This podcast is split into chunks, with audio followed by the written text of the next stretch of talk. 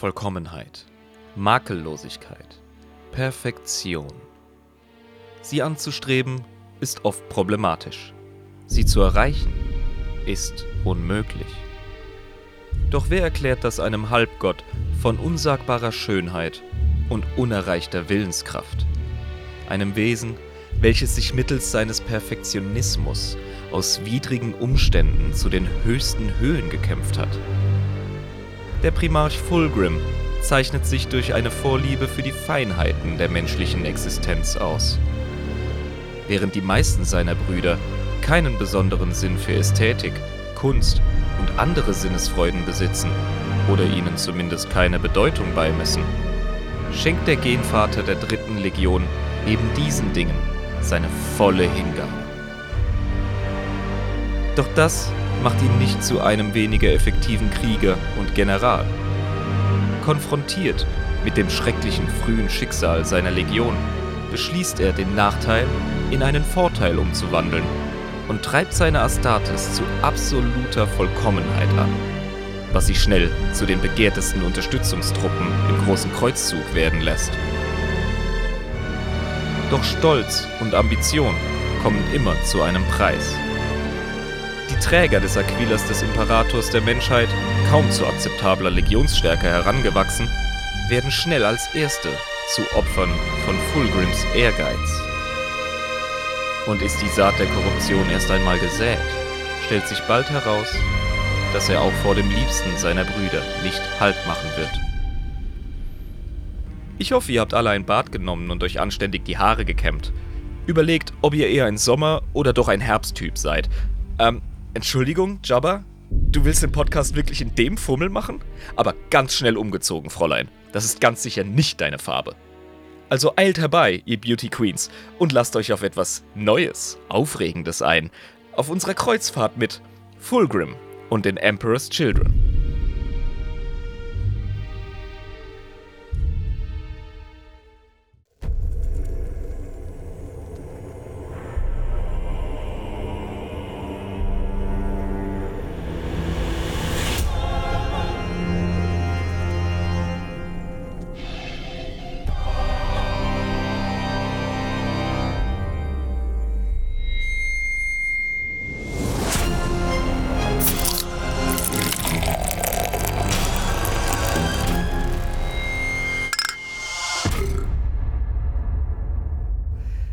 Hereinspaziert, hereinspaziert, liebe Freunde des Grim Darken. Es ist mal wieder soweit. Eine neue Folge Adeptus Inepris, der Warhammer 40k Lore Podcast mit Schuss, ist bereit loszulegen. Hier ist euer allseits geliebter und gewertschätzter Jabba und.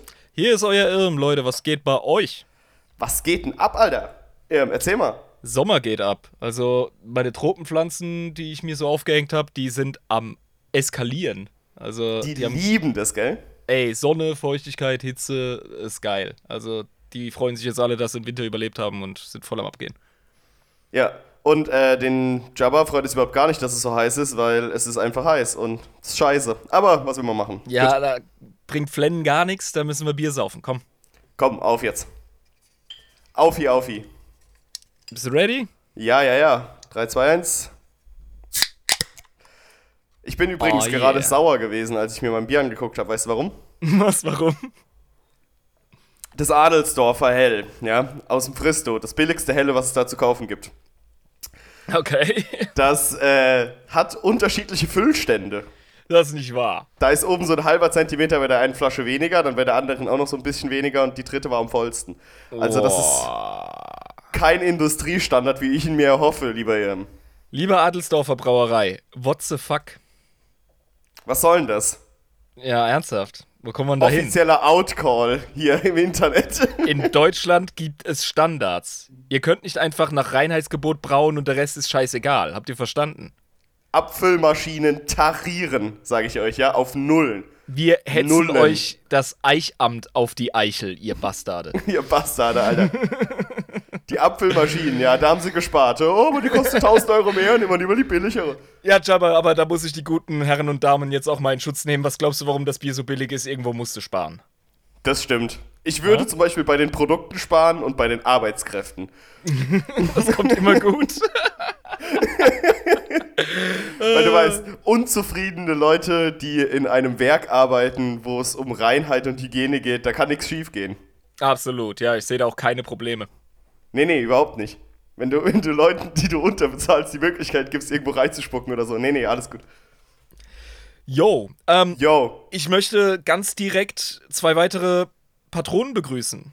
Wir tu das bitte, tu das. können an Bord äh, willkommen heißen. Einmal Astra, den neuen wuh, wuh. Ja, willkommen Astra, was geht ab?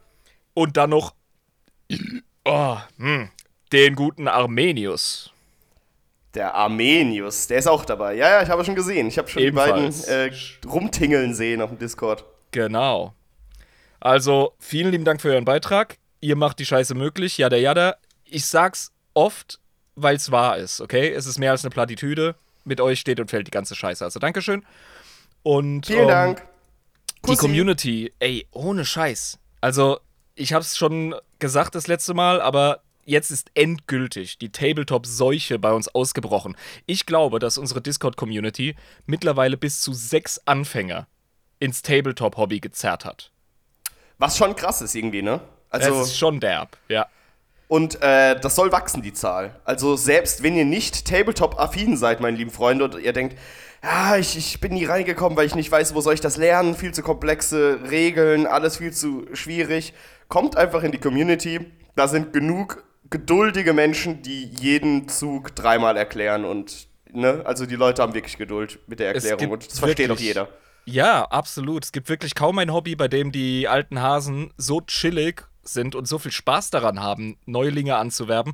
Ich glaube, das kann einfach daran liegen, dass Warhammer 40k Tabletop-Spieler ähm, die meiste Zeit recht isoliert waren. Und jetzt erst haben wir so Instrumente wie zum Beispiel den Tabletop-Simulator. Ja, es ist äh, Wichsen statt zu ficken, ganz klar, ja. Aber wir benutzen das eben, weil wir uns nicht die ganze Zeit in irgendwelchen Spielzimmern treffen Hast du gerade gesagt, wichsen statt zu ficken? Moment. Ja, klar. Tabletop-Simulator ist nicht Okay. der Real Deal. Das wirst du aber merken, wenn du deine Jungs bemalt hast und dann mal in echt spielst. Ja. Also, das ist ganz klar. Äh, wer Bescheid weiß, der weiß Bescheid. Das kann man einfach nicht erklären. Nun, was das äh, Plastikfigürchen rumschieben angeht, Lisa übrigens. Also, die ist vom Tabletop-Simulator so angefixt. Wir haben locker anderthalb Tage verplempert mit dem Scheiß zusammen im Wohnzimmer. Und die ist jetzt ihre Orks am Bemalen, wie eine Bekloppte. Also, das, das hat Wirkung. Das Spiel suchtet dich an zum Malen. Ich habe innerhalb von einem Monat fast 1500 Punkte bemalt. Kranker Wichser, Alter. Aber, ab, apropos bemalen und äh, meine da Jungs wollte ich und so weiter. die Überleitung geben. Du hast ja noch eine Ansage hier. Ich habe noch eine Ansage zu machen an dich und äh, an die ganze Community. Also, wir haben ja eine Umfrage gestartet innerhalb der Discord-Community. Welche Jungs soll denn der gute alte Jabba nun bemalen? Es war ja die Auswahl zwischen den Supermarines, den, nun ja, wie soll ich sagen, wenig furchthabenden, ein bisschen bammelhabenden, äh, nur leicht zögernden Dienern des Imperators. Ähm, die wären eine Möglichkeit gewesen. Oder natürlich die coolen, sexy, angry Boys. Die World Eaters. Ähm, genau. Und da haben wir eine Umfrage gestartet. Und es kam am Ende raus: 13 zu 7 für die Angry Boys, die World Eaters. Das heißt, es wird tatsächlich eine World Eaters Armee. Ähm, und wir haben uns überlegt, dass die Lore der ähm, Angry Boys innerhalb der Community zusammengestrickt wird. Ne? Super, ja. Finde ich klasse. Also, Weil- ihr macht quasi, ihr macht zusammen einen eigenen Warband. Richtig, richtig. Und es ist jetzt nicht so, dass wir top-down, die beiden Meister des Podcasts, sagen, ja, wir erzählen euch jetzt aber, wie die Lore ist. Nee, nee, das ist eine Community-Anstrengung. Da kann jeder seinen Schnipsel mit reinbringen und wenn alle lachen und alle sagen, Alter, das ist voll geil, dann wird das auf jeden Fall aufgenommen und dann könnt ihr, ja genau ihr, auch du, könnt, ähm, du, der gerade zuhört, ich meine genau dich, äh, könnt dann einen Beitrag leisten zur Lore der Angry Boys. Ja, geil. Nee, mir gefällt das. Ich hatte am Anfang so ein bisschen Sorge, Moment, wir haben ewig lang Supermarines angekündigt, äh, haben Leute deswegen auch in den Patreon gelockt, von wegen unterstützt, ab 40 machen wir das. Aber und dann ändern wir das auf einmal, aber die Leute, die uns unterstützen, haben ja gewählt. Von daher ist ja alles, alles tutti. ne? Genau deswegen habe ich auch diese Umfrage gemacht, weil ich Ja, gedacht habe, äh, jetzt einfach das Umschmeißen, ein bisschen schwierig. Aber die haben ja auch alle schriftlich geschrieben, du hast ja auch durchgelesen, dass ich lieber die Angry Boys machen soll, weil da mein Herzblut drin ist und das stimmt auch. Ich fand das ein Ähm, super Argument. Wenn du dir eine Armee bemalst, deine erste Warhammer-Armee sollte eine sein, die dich ähm, abholt. Vom Flair und vielleicht von der Lore oder äh, generell, du solltest nie nach Meta gehen, heißt es, weil die wechselt sowieso immer. Äh, du gibst so viel Kohle und Arbeitsstunden und Herzblut, investierst du in die Figürchen. Das ist auch der Grund, warum ich definitiv Deathcore machen musste, obwohl man sich dumm und dämlich zahlt und richtig fummelig zu bemalende Figuren für einen Anfänger hat. Ich bereue es keine Sekunde. Und ich habe mir einfach gedacht, ähm, die World Eaters als Legion fand ich von Anfang an geil. Ich finde das Design dieser Figuren extrem geil. Also hast du ja schon mal den Lord of Skulls angeguckt?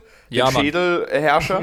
Junge, Alter. Oder die, die ähm, World Eaters Dreadnoughts oder generell einfach so ein Kornberserker? Krank geil. Ja, das Äh, war mir klar, dass ja. sich das abholt. Äh, ab dem Punkt, an dem Ja. du gesagt hast, scheiße, die sehen aus wie ein 80er Jahre Heavy Metal Cover, Genau, da war genau. mir klar. Das werden deine Jungs, ja. Ich liebe das. Das ist genau mein Shit.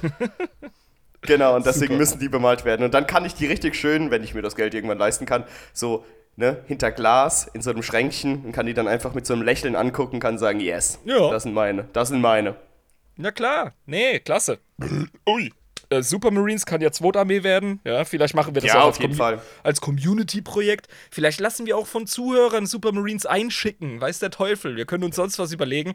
Genau. Äh, es gibt so viele Möglichkeiten, wie wir mit euch zusammen Plastikprojektchen machen können. Da, Ohne Scheiß, Alter. Stell dir das mal vor. Äh, die Leute bemalen selbst Supermarines, die werden eingeschickt und dann schicke ich quasi diese ganzen Einheiten, die so mit Liebe von der Community bemalt wurden, mit so kleinen lustigen Symbolchen drauf, dass auch jeder weiß, welcher seiner war, ne? dass die alle so individuell aussehen. Und Ja. dann gehen wir auf irgendeine Convention oder so und spielen dann live Tabletop irgendwie oder keine Ahnung, wir spielen irgendwo da in der Genau. Schweiz. Bei Thun können wir da spielen und das alles live Ja. übertragen. Ja. ne? Und dann Und seid ihr geil. auf dem Feld. Ihr als Supermarine seid dann quasi auf dem Table. Zum Beispiel werdet als Idee. Ja, und werdet von Jabba oder mir äh, in den Kampf geschickt. Du bist übrigens nochmal eingeladen worden nach Thun. Ich war nochmal dort zum Zocken, war geil.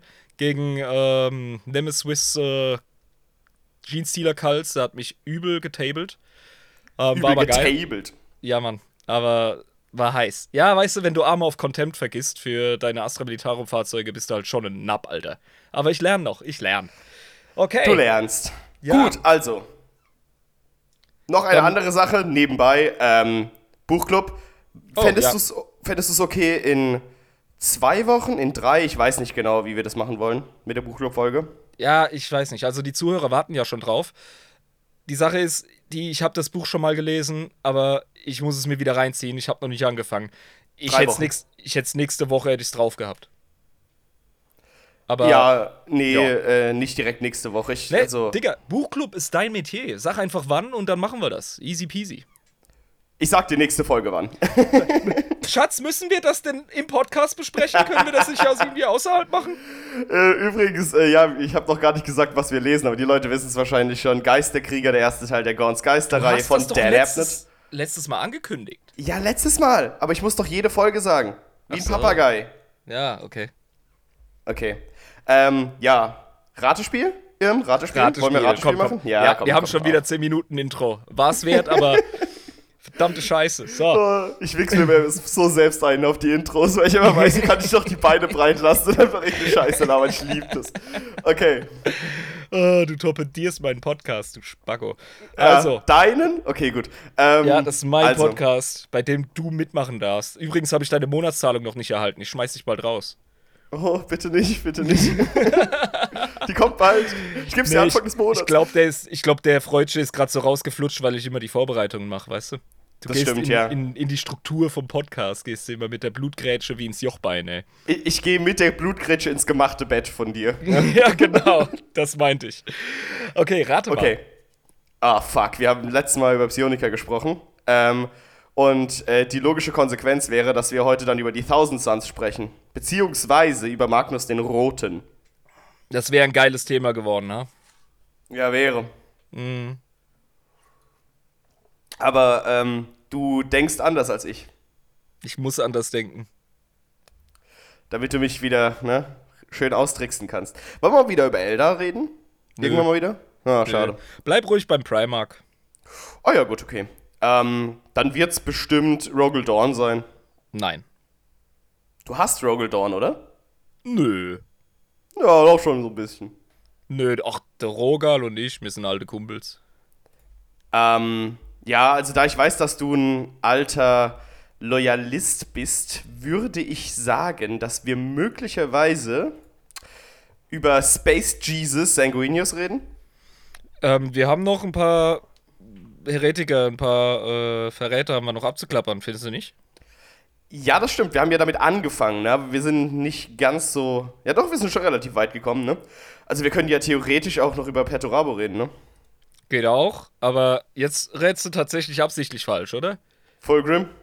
Ah! Ja, irgendwann musstest du ihn erwischen. ja, es ist halt, ne? Das waren doch, die, ich glaube, die einzigen beiden Verräter neben Horus noch, die da waren, ne?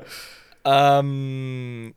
Horus, Fulgrim und Perturabo. Die anderen haben Perturabo, wir. ja. Was haben wir denn? Wir haben Ja, Konrad. Ja, stimmt, Magnus aber. Ja, stimmt, Ja. das ist ja auch noch ein Ja. Verräter, genau.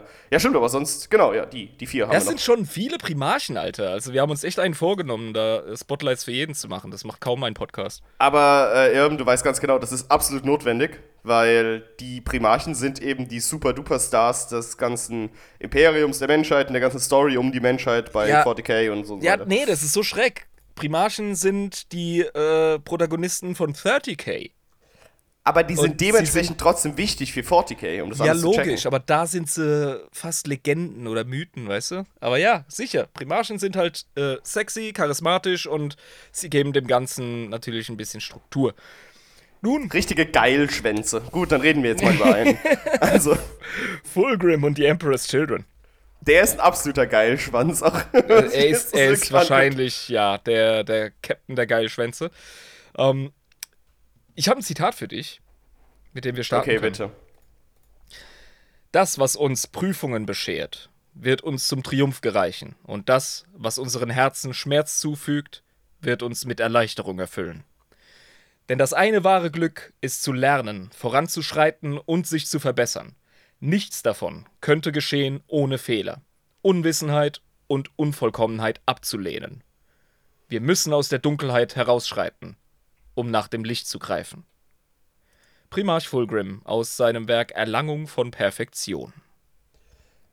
Ja, also das könnte auch so ein Self-Help-Ratgeber sein, wo es darum geht, Selbstoptimierung zu betreiben. Ohne ist Scheiß. Perfektion. Ja, Ja, so bisschen wie American Psycho. ja ne? Der Dude ist auch so allglatt. Aber ähm, das passt ja auch zu den Emperor's Children, ne? Weil wir haben ja gesagt, die sind die absoluten Perfektionisten in Reihe und Glied und alles muss perfekt sein, etc. Korrekt, Perfektion ist das Schlüsselwort für die Emperor's Children.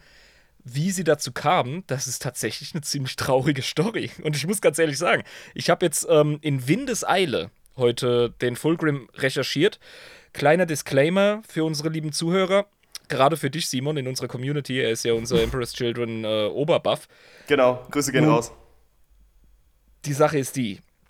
Es ist eine fucking lange Story. Es ist eine richtig gute Story offenbar. Es gibt ein Buch zu lesen über den guten Mann mit dem Titel Fulgrim. Und ich hab's nicht gelesen. Ja, Irma, du kannst ja auch nicht jedes Buch auf der Welt lesen. Also, Ich doch, sollte ich. Vielleicht bin ich eine Mischung aus Magnus und, und äh, Fulgrim. Nein, Punkt ist der, ich wollte es lesen und immer wenn sich ein Werk anbietet vor dem Primarchen-Spotlight, versuche ich es mir reinzuziehen. Es hat nicht geklappt. Ich freue mich aber drauf, es zu lesen. Es ist ein sehr beliebtes Buch und die Leute feiern es wie bekloppt und es soll ultra geil geschrieben sein. Also okay, verstehe. lest das Buch, geht ruhig hier äh, auf Pause und wartet auf die nächste Folge, Leute. Ich will euch das Buch nicht versauen. Ich habe jetzt es mir selber versaut, indem ich recherchiert habe. Ich werde ganz viel auslassen, damit wir auch vom Fleck kommen, aber wir erzählen jetzt heute mal so ein bisschen, worum es bei Fulgrim und die Emperor's Children geht. Ja, sehr, sehr gerne. Sehr gerne. Ich liebe ja diese Primarchen-Spotlights, weil wir da wirklich so eine Geschichte von einem absoluten Supertypen ähm, einfach durchgehen. So von der Geburt des Aufplackens bis hin zu dem, was ihn groß gemacht hat, bis hin zu wann er seine Armee bekommen hat, etc. Alles sehr schön. Da sind wir doch schon beim Thema hier. Fulgrim landete auf einer verarmten Bergbauwelt namens, weißt du das noch? Oh, fuck my life. Nee, gar nicht. Kemos. Kamos. Ja, Chemos, wie Chemie. Ah, ja, ja, okay, verstehe. Mhm. Ja, und ähm, Chemos befindet sich in einem kleinen Binärsystem, dessen Sterne sehr schwach sind und ist von einer dicken Staubwolke umgeben, was den Effekt hat, dass die Welt in ein ewiges Zwielicht gehüllt ist. So richtiger Ruhrpott alles. Absolut, ja. Es ist so ein bisschen, äh, es hat eher Saarland-Vibes. Also den Leuten geht's äh, nicht so pralle wie in anderen Teilen der Galaxie, nachdem die Bergbauindustrie den Bach runterging. Ach so, die ist den Bach runtergegangen dort. Ja. Oh, okay. Mhm. Also Ja, quasi Saarland in Space, Völklingerhütte etc. Ja, okay. Ja, exakt. Also das hat einfach mit der Isolation während des Weltenbrands zu tun. Da zerfielen die Gesellschaft und die Kultur auf Chemos ein wenig. Äh, ein bisschen arg, um ehrlich zu sein. Und ja, wir haben ja schon in der ersten Folge drüber gesprochen. Das liegt daran, dass viele Welten einfach fremdversorgt waren im alten Sternenreich der Menschheit. Ja, und ökonomisch sind monostrukturelle äh, Situationen, also dass man sich auf einen Sektor ähm, bezieht, Bergbau zum Beispiel, oder nur eine Sache macht, wie nur Landwirtschaft, ist halt total scheiße, wenn die Versorgung zusammenbricht oder dieser eine Sektor zusammenbricht, wie jetzt hier, wenn die Bergbauindustrie nicht mehr funktioniert. Hat man Genau. auch im Saarland gesehen, ist halt, das wird dann kacke. Exakt. Äh, das geht sogar bis in die kleinste Einheit einer Gesellschaft, nämlich Familie. Ähm, ja, also du bist ja auch fremdversorgt, genau wie ich. Oder hast du Hühner im Garten und baust deine eigenen Kartoffeln und Rüben an? Nee, nee, jeder Mensch. Und ich meine, ich äh, hocke persönlich auch nicht in irgendeinem Gaswerk, ja, und vor allem baue ich auch kein Gas ab und so. Wir sind auch international komplett vernetzt und voneinander abhängig. Das merken wir jetzt auch in der Krise, ne? Und Mit- genau das müssen Ja. wir hochskalieren in 40k auf Planeten und ganze Systeme. Am Anfang wirkt es schräg, wenn man sagt, man hat einen Planeten, der macht Bergbau. Aber, Aber ja, es ergibt irgendwo Sinn. es ist halt, weil wenn du so unfassbar viele Planeten hast, dann kann man sich das halt auch erlauben, einfach nur eine Sache zu machen, weil eben du Ja. denkst, ja, andere Planeten machen halt andere Sachen. Passt. Und Ja, vor allem genau. hast du eine riesige Bevölkerung zu versorgen, die so unfucking fassbar riesig ist, dass du auch auf einem ganzen Planeten nur Rüben anbauen kannst. Und mitunter könnte das sogar nicht reichen für die gesamte Menschheit. Im Imperium. Ja, sicher. Ja, natürlich Ja, nicht. Weil es zu viel ist. Ja. Natürlich nicht. Das ist klar. Ähm, nun, jetzt ist der Planet halt im Arsch, ne? Weil Weltenbrand. ja, genau. Und nur eine Handvoll Fabrikfestungen versorgen jetzt den Planeten und seine bröckelnde Gesellschaft mit Ressourcen und Produkten. Es gibt so ein paar Industriecluster, die werden auch beschützt und die haben äh, Gesellschaften, die ansatzweise stabil sind und eben von der Elite regiert werden. Das sind die Fabrikfestungen. Der Rest ist Mad Max-Scheiße. Ach du Scheiße. Ja gut, aber das ist ja klar, wenn du nicht an Nahrung kommst, nicht richtig an Wasser, weil alles verseucht ist durch Bergbau, keine Fremdversorgung, wo willst du denn dein Zeug herkriegen, was du halt für den Genau. Alltag brauchst, ja. Ja, vor allem das Abgeschnittensein. Ne? Jetzt gibt es halt eben keine, keine Rüben mehr von Rüben Prime Ja, genau. oder sonst wo. Und äh, jetzt müssen die Menschen halt wirklich jede Stunde des Tages klotzen, äh, um genug Nahrung zu produzieren oder halt eben irgendwelche Güter, um diejenigen zu ernähren, welche in der Lage sind, die Minen- und Synthetisierungsapparate zu bedienen, die noch übrig sind und funktional sind. Da merkt man wieder, wie auch auf dem Mars bestimmte Bevölkerungsgruppen mit bestimmten Fähigkeiten werden dann zu Halbgöttern erhoben, weil die halt die Notwendigkeit geben, die du halt, ne? Ja, ich möchte keine ähm, Klassengesellschaft überbetonen. Es geht wirklich darum, fast jeder klotzt in den Minen und an den Synthetisierungsapparaten. Nur kaum ein Schwanz weiß, wie die ganze Sache funktioniert. Genau, und dafür brauchst du halt diese Fachleute. Ja, und das Problem ist, die Wartung von diesen Maschinen ist halt unmöglich, weil das Wissen dafür in den Wirren und Unruhen während der Isolation verloren ging. Die Fachleute sind nicht da. Oh fuck. Ja, also, ja, es geht einfach alles in den Arsch. So. Ja, und was macht man dann? Also, Ähm, als Volk und als Planetenbevölkerung stirbt man langsam und unaufhaltsam.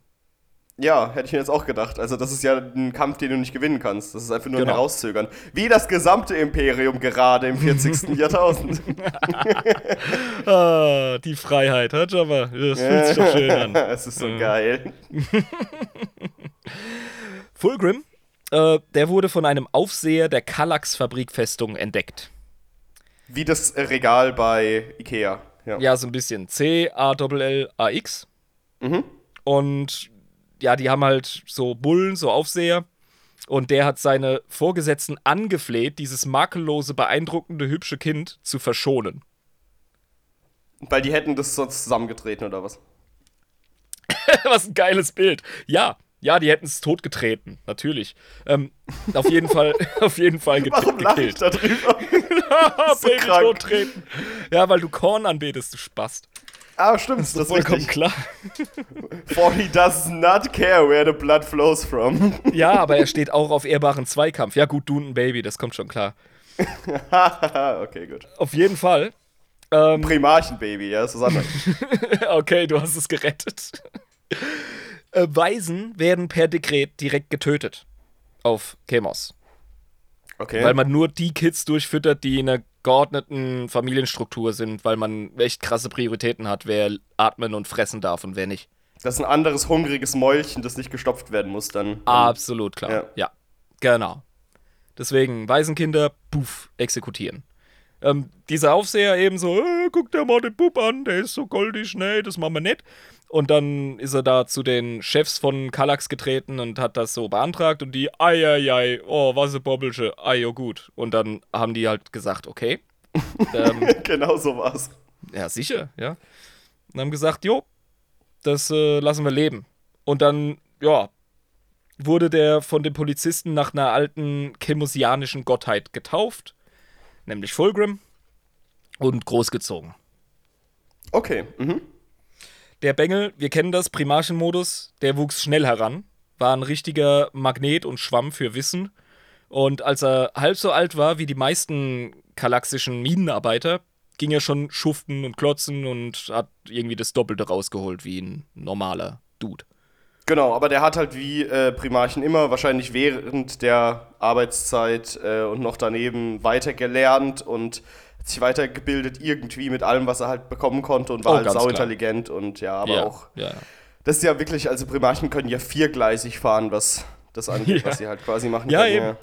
Ja, du, du, du scharrst so nach, nach irgendwelchen Ärzten und du hörst dann irgendwie die Vorarbeiter von einem Schacht weiter, wie sie Fachwissen austauschen. Und das hast du dann direkt gespeichert. Wir erinnern uns, Primarchen haben ein absolut perfektes Gedächtnis. Genau, richtig. Und äh, ja, der hat vor allem auch Maschinerien und Apparate auf einem intuitiven Level begriffen. Und begann dann die Dinger selbstständig zu reparieren und sogar zu verbessern und zu modifizieren, was die Effizienz der Fabrik Fabrikfestung wirklich dramatisch gesteigert hat. Und alle haben sich gedacht, was zum Teufel ist dieser Goldjunge hier, dieser Ja, Nugget? absolut. Was ist das denn? Ja, und, und diese Kallax-Festung hat sich dann wahrscheinlich zur erfolgreichsten der Bergbaufesten auf dem Planeten heraufgeschwungen. Das ging relativ schnell. Was auch schnell ging, war die Karriere von Fulgrim. Im Alter von 15 Jahren stieg er auf zu einem Ratsmitglied in der galaxischen Regierung. Was? Schon? Ja, klar. Ja, krass, okay, gut. Ja, mein Gott. Also ja, ich meine, der ich kann mir auch vorstellen, Besonderes. ich, ich, ich kann mir auch vorstellen, dass die anderen äh, Minenarbeiter nicht so lange leben. Ne? Viele. Staublunge etc. Ja, sicher, klar. Ja, aber 15 und dann schon im hohen Amt, also pff, das Ja, ist, das, äh, ist, das ist ein Wort. ja, der hat sich verdient gemacht, der Gute. Ja. Irgendwann gab es keinen Punkt mehr aufzusteigen und dann ist er in die Politik, sagen wir es mal so. Also ein Sch- Schritt nach unten quasi. Ah, weil Politiker Abschaum sind, nicht wahr, Jabba? Stammtisch. Weißt du, weißt du, dann sollte denen all ihr Geldhahn abdrehen, so egal. Ja, die da oben, Jabba, hab ich Die recht. da oben, die da oben, ich recht. ja. Ja. Also, kaum im Amt erfährt er von der planetenweiten Notlage und beschließt zu handeln. Äh, es wurde Der wusste das vorher gar nicht. Ja, nö, der hat das, äh, keine Ahnung, vielleicht ist er jetzt in einer Position, in der er wirklich die ungefilterten Infos hat.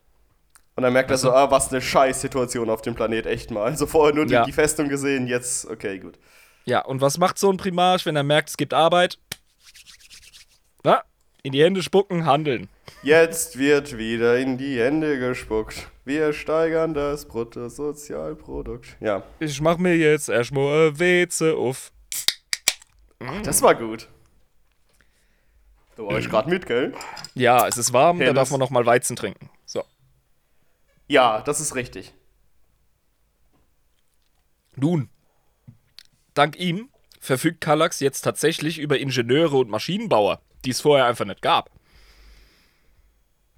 Ja, Weil er Ja. hat das ganze Wissen, hat er zusammentragen, Genau. formulieren, festhalten können und Leute trainieren, die wiederum Leute trainieren, die Leute trainieren. Das ist wie in der einen Simpsons-Folge, bei der die Kinder mit Otto, dem Schulbus, ähm, von der Brücke fahren und dann auf dieser kleinen Insel stranden. Und Ja. dann äh, erzählt, erzählt Bart so den Kids äh, von dem Inselparadies, das sie zusammen aufbauen werden, mit dieser geilen Fantasie-Vorstellung.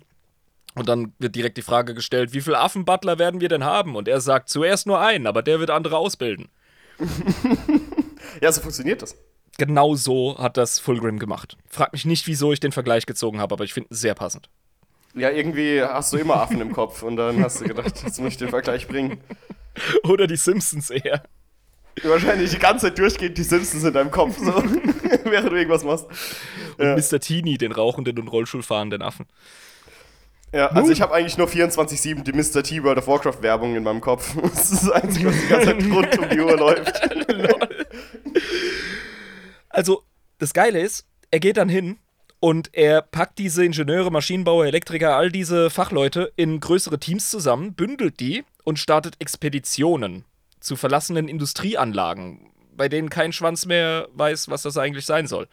Geht Außer ein Schwanz, Fulgrim, der weiß es dann, wenn er hinkommt. Exakt. Und dann, ne, stell dir vor, das muss so, das wäre ein geiles Videospiel, ey. Du gehst mit Fulgrim und deinen Kriegermaschinenbauern raus ins Wasteland, um diese ähm, Mad Max-Leute abzuknallen, um den Fabrikkomplex zu befreien und dann aufzupeppen. Das wäre ein geiles äh, Action-Kampf ähm, Sandbox-Crafting-Spiel. Maschinenbausimulator 40.000. Ich würde es einfach Camos nennen, Alter. Oder Camos, genau. Ja. Sehr gut. Das wäre der Shit. Also auf jeden Fall machen die das. Und die anderen Fabrikfestungen profitieren auch enorm von dem Riesen aus Kallax und seinem Wissen und seinen Ingenieursteams. Also Und da das gibt es keine. ja auch rum. Also, Ja, ganz klar. Und da ist irgendwie nicht großartig Konflikt oder so. Alle sind so verzweifelt, die wollen einfach nur das Wissen geteilt haben. ja, und die Verzweiflung ist ja auch verständlich, weil ich meine, die sind ja nicht blöd, die wissen ja, dass sie auf einen Abgrund zu ähm, steuern. Ja. Mit der Wirtschaft und Politik, die sie da machen. Und die haben ja auch keine andere Wahl. Ich meine, die sind ja abgeschnitten. Aber dann kommt dieser Bengel und der scheint anscheinend alle aus der Scheiße rausziehen zu können, wenn man ihn nur lässt. Ja, genau. Und diese Fabrikfestungsherrscher, die sind auch clever genug zu wissen, dass das ein planetenweites Problem ist und dass man das nur gemeinsam angehen kann. Und äh, dieser Fulgrim, wenn der persönlich bei jemandem vorspricht, ich will den Deppen sehen, der gegen einen Primarchen argumentiert, vor allem gegen so einen sexy Dude. Ja, vor allem der stottert wahrscheinlich die ganze Zeit und guckt so auf den Boden. Und, und, und er erkennt seine bisexuelle Seite in diesem Moment. Ja, klar, wenn bei einem, dann Fulgrim. ja, eben, Und- genau. Ja, ich denke, Fulgrim, der wird auch irgendwie reagieren mit, hm, Hallöchen. Oh, hey, handsome. Hallo Seemann. Na, regieren wir eine Fabrikfestung? Geht so mit den Fingern durch seine langen Haare. Also, Äh, es geht auf jeden Fall bergauf und nach wenigen Jahrzehnten gehen die Bergbaugewinne durch die Decke und Kamos erwirtschaftet zum ersten Mal seit tausenden Jahren wieder einen Überschuss und kann mit interstellaren Händlern ins Geschäft kommen. Und dann gibt's wieder Nahrung und später sogar Luxusartikel zu erstehen. Ach du Scheiße, da kann man ja wirklich die Champagnerkorken knallen lassen und Orden verleihen. Also da, Aber da ist es wieder möglich, ja. Ja.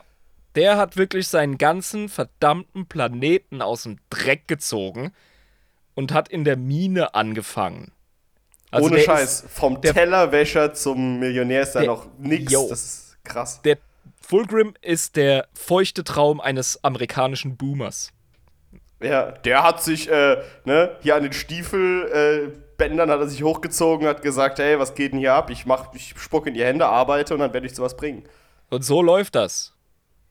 Ja, es bringt nichts rumzuflennen, weil man im Chemiewerk beide Beine verloren hat. Äh, du musst deinen Traum vom Marathonläufer durchziehen. Wenn du nur an dich glaubst, geht das. So, Ja. Ful Fulgrim, nun der Regent von Kemos, wer hätte es gedacht? Also ich meine, er ist halt ein Primarch, ne? Es ist halt Jo. der, der, der Gottkönig dieses Planeten. Ganz klar. Der beschließt dem Volk, all das zurückzugeben, was sie vor so langer Zeit verloren hatten. Und fördert Kunst und Kultur, ähm, was beides Dinge sind, die essentiell für das Menschsein sind und für so lange ja, der Arbeit und der Mühsal geopfert werden mussten in der Geschichte von Kemos. Ja. Also es war auch wirklich äh, seine Priorität, so ein bisschen die, wie soll ich sagen, die Muße zurückzubringen. Ja, absolut. Ganz klar.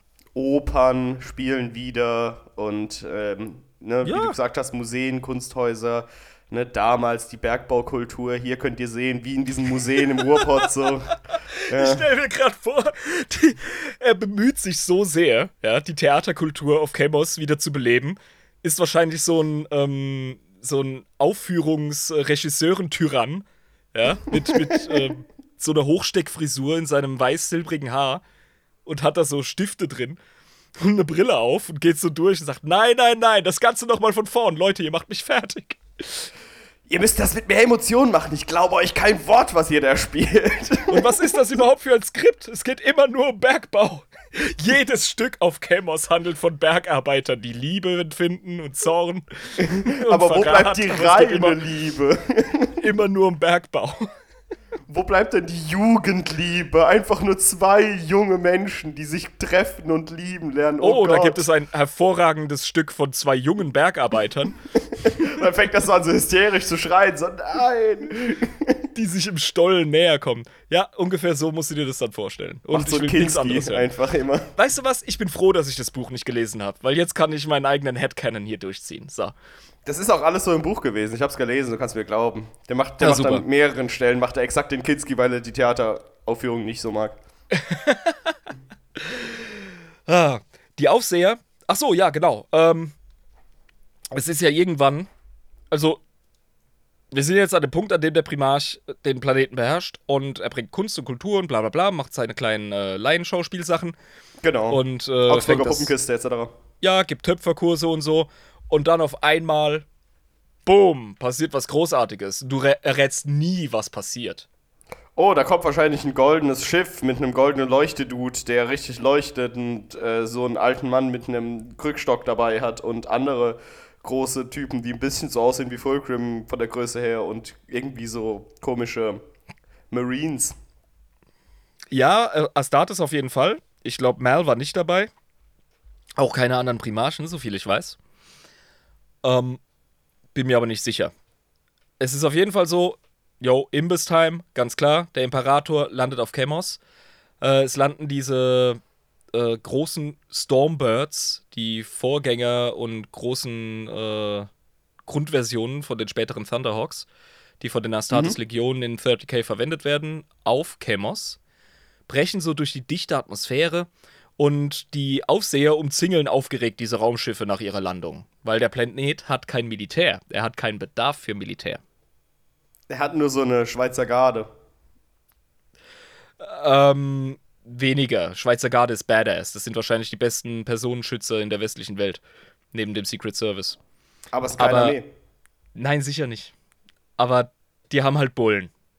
Und der Fulgrim, der kriegt den Bericht von einem Symbol des Aquila und stellt fest, dass er diesen doppelköpfigen Adler, dieses Symbol, dass ihm das bekannt vorkommt. Irgendwas regt sich in ihm, ganz tief in seinem Unterbewusstsein. Wahrscheinlich in seinem genetischen Gedächtnis.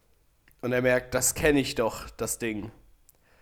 Und deswegen ist er wahrscheinlich doppelt interessiert, was da jetzt für jemand kommt. Die Aufseher bekommen von ihm den Befehl, ihre Waffen zu senken und die Neuankömmlinge willkommen zu heißen, was sie beim Anblick der Astartes-Legionäre nur zu gerne tun. Ja, so, oh, wir müssen, uns nicht, wir müssen uns nicht gegen die stellen. Ah, willkommen, willkommen, Yay. meine lieben Freunde. Kommt Bester rein. Arbeitstag, ja. Braucht ihr noch einen Tee? Hm? Mhm, da wird der potenziell letzte Arbeitstag direkt zum Besten. Und ja, mit diesen Kriegern von den Sternen trifft sich dann Fulgrim in seinen privaten Gemächern. Giggity. Und äh. Ja. ja, er war begeistert. Also die Astartes, die repräsentieren alles, was Fulgrim auf Chemos vermisst.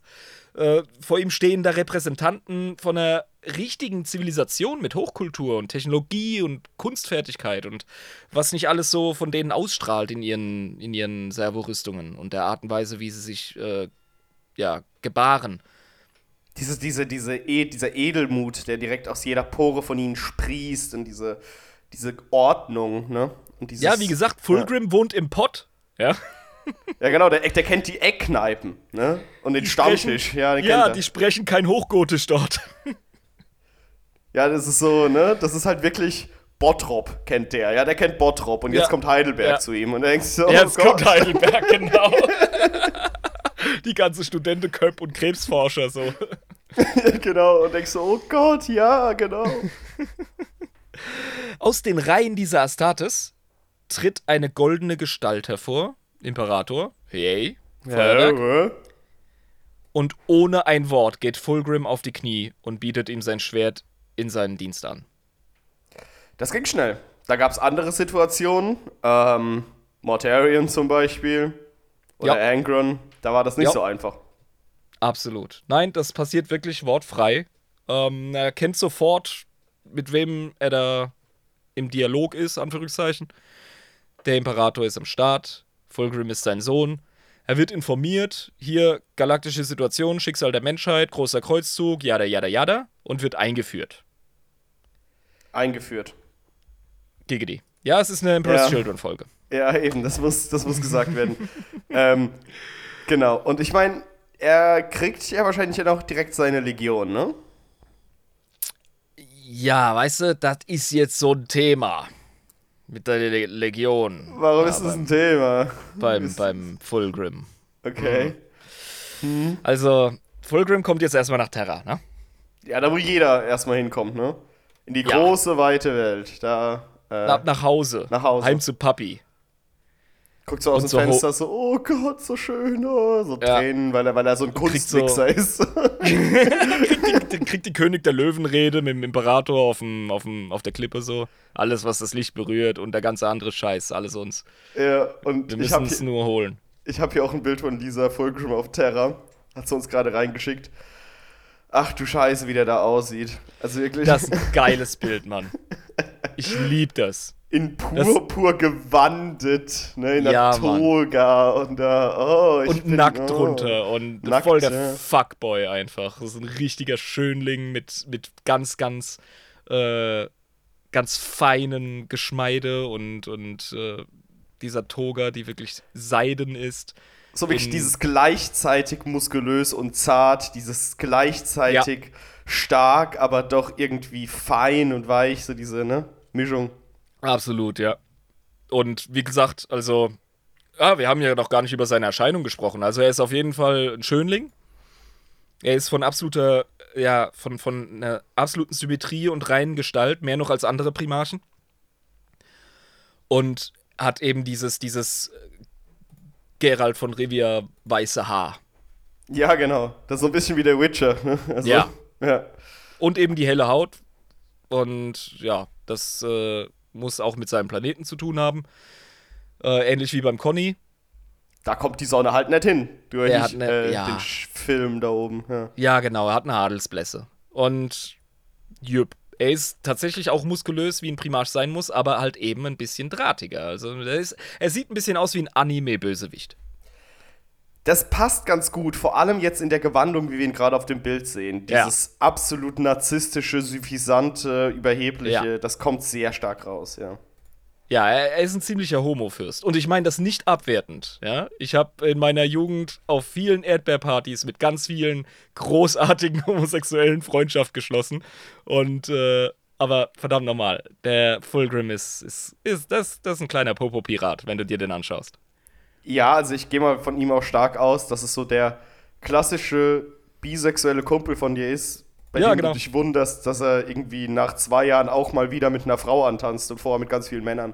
Und du dich Ja. dann wieder erinnerst, so, ach stimmt, du bist ja gar nicht schwul, du bist bisexuell. Ähm, Habe ich ganz vergessen. so, hatte ich auch schon Genau. in meinem Freundeskreis, muss ich ganz ehrlich sagen, fand ich auch immer witzig. Ja, ja, ja. Oder, er- oder er ist halt einfach ultra Metro. Aber er ist auf jeden Fall jemand, der achtet auf seinen Style, der achtet auf sein Aussehen. Und ich kann mir sehr gut vorstellen, also würde ich einen 30k-Film machen, ich würde Fulgrim definitiv so leicht feminine Manorismen geben. Die Art, wie er sich bewegt und ähm, wie er. Ich würde ihm auch so, ein, so ein, eine sassy Attitüde geben, weißt du? Das würde auf jeden Fall passen, aber extrem. Definitiv. Definitiv. Fände ich auch, das fänd ich auch damit. wirklich wichtig bei ihm. Das fände ich wichtig. Ja. Ja, ja, das wäre sein Gebaren, wie ich ihn wahrnehme. Also, super Bild, ja. Richtig großartig. Ich finde, das fasst ihn perfekt zusammen. Äh, ihr Patronen könnt es euch auf Discord reinziehen.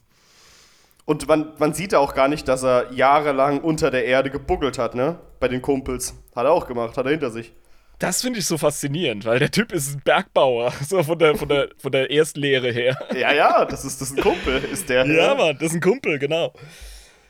Nun, Fulgrim soll ein General im großen Kreuzzug sein und seine Legion führen. Das ist sein Schicksal.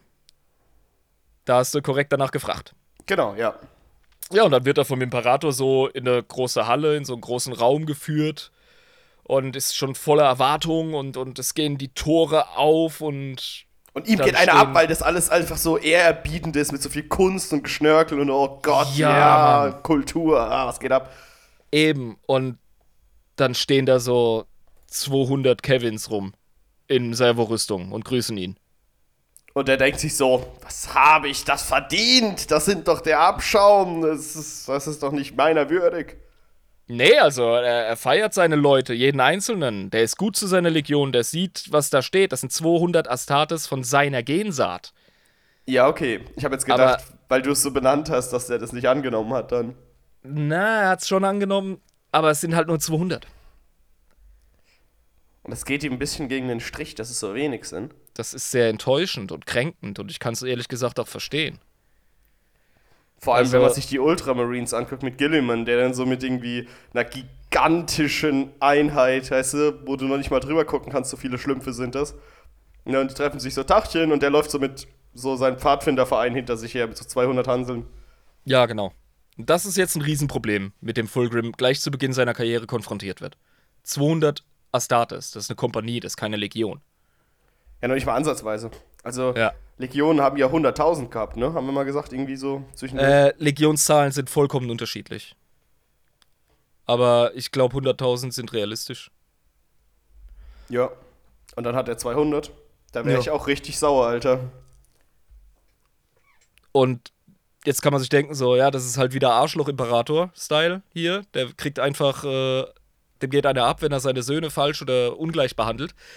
Nein, tatsächlich nicht. Es gab einen Unfall mit der vorhandenen Gensaat. Und das nachdem äh, der kleine Fulgrim durch den Warp in die Galaxie gejietet wurde. Was ist passiert? Ja, ging kaputt. Ah, scheiße, die Fiole, ne? Mal wieder zu zerbrechlich. Praktikant hat, hat die Gensaat fallen lassen. Hat wieder am Vortag zu viel gesoffen mit Onkel Mel, ne? Der hat wieder Geschichten erzählt, den Praktikanten. Dann kommt er reingetorkelt ins, ins Labor und direkt Batsch auf dem Boden. Was willst du machen? Ja, wenn man die Gensaat auch so nah an die Tischkante stellt, weißt du, das ist scheiße. Ja, ne? Und nur weil der Uncle Mel die Gensaat-Fiolen benutzt hat, um so Figuren nachzuspielen von der Schlacht, die er so erzählt hat, ne? Und dann so mit den Dingern. das geht einfach nicht. Ganz Damals schlimm. vor Wien, als die Husaren kamen, die habe ich übrigens angeführt beim Anritt. ne, pass auf. Ähm, die Fiolen so. das Problem ist jetzt halt, jetzt muss man mit Fulgrims vorhandener DNA neue Gensaat bauen und muss das Ganze nachholen. Jetzt kann man erst wieder Astartes für ihn produzieren. Aber es geht ihm trotzdem auf den Sack, also selbst nach Erklärung ist er trotzdem noch gekränkt und sagt so, okay, gut, ich habe die Erklärung erhalten, aber trotzdem befriedigt mich das nicht. Ja, du gehst ein bisschen hart ins Gericht mit unserem äh, Schönling. Der nimmt das als, ähm, wie soll ich sagen, das ist jetzt einfach etwas, das läuft nicht wie geplant, also muss man an der Sache wachsen. Ja, und dann wissen wir ja, dass Fulcrum ein Perfektionist ist. Das heißt, der macht aus der Situation, die er hat, das Allerbeste. Absolut. Die haben genau den richtigen Primarchen, äh, Primarchen erwischt. Bei ihm ist es auch ein Primarch, aber ja, das kommt Primarch, Giggity. Oh, das ist jetzt schon der dritte Giggity, glaube ich. Oh Gott, ähm, egal, mach mm. weiter. So, jetzt gibt's eine begeisterte Rede, begeistert und begeisternd, vor den Space Marines von Fulgrim.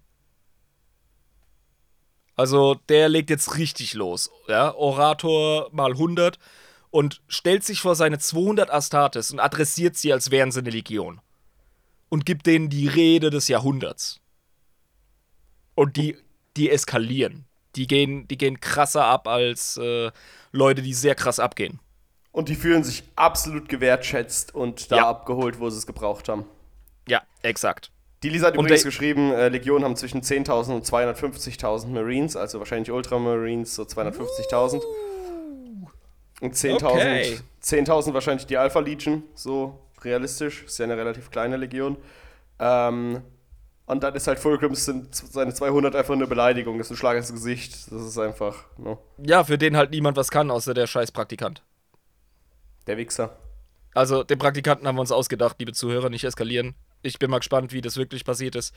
Muss man mal nachlesen. Auf jeden Fall ähm, ist der Imperator selbst so beeindruckt von der Rede, dass er die dritte Legion, dass er der direkten Namen gibt und sie Emperor's Children nennt und ihnen seinen vollen Segen gibt. Ach, deswegen haben die diesen Namen, der später nur noch als Spott bei ihnen behalten wurde. Ähm, weil er wirklich das gesagt hat, das sind wirklich meine Jungs, ey. Also gäb's Ja. Horus nicht, dann wären das meine Lieblings-Nummer 1, Leute, wenn es die Luna Wolves nicht gäbe. Nicht nur deswegen heißen sie Emperor's Children, es hat auch damit zu tun, dass er mit diesen Astartes etwas gemacht hat, was er auch mit diversen Custodes gemacht hat. Nämlich die ähm, Waisenkinder von besiegten äh, Adligen, die sich gegen den Imperator gestellt haben, adoptiert und zu Supersoldaten gebaut. Ah, das ist so ein komischer kleiner Fetisch, den der Imperator hatte, so die Kinder von seinen Erzfeinden nehmen und zu Supersoldaten von ihm zu machen. Das ist doch die ultimative Ownung, wenn du zu deinem Feind sagen kannst, egal ob postmortem oder nicht, dein Sohn verehrt mich als sein Vater. Ja, das ist so, ich habe deinen Sohn geklaut, Bitch. Und zwar nicht wie eine Entf- Entführung, sondern das ist jetzt mein Sohn und er sagt das auch. so. Das, das ist der Flex von allen positiven Stiefvätern in der Gesellschaft. Wenn, wenn der Kindsvater den, den Ball hat fallen lassen, so menschlich, kann man sagen, so ja, und dein Sohn nennt mich Papa, was willst du von mir? Ja, wenn der vorbeikommt, wieder besoffen, der echte Vater, ne, und das Kind schlagen will, so, ja, komm, verpiss dich. Sehr spezifisch. Möchtest du reden, Jabba?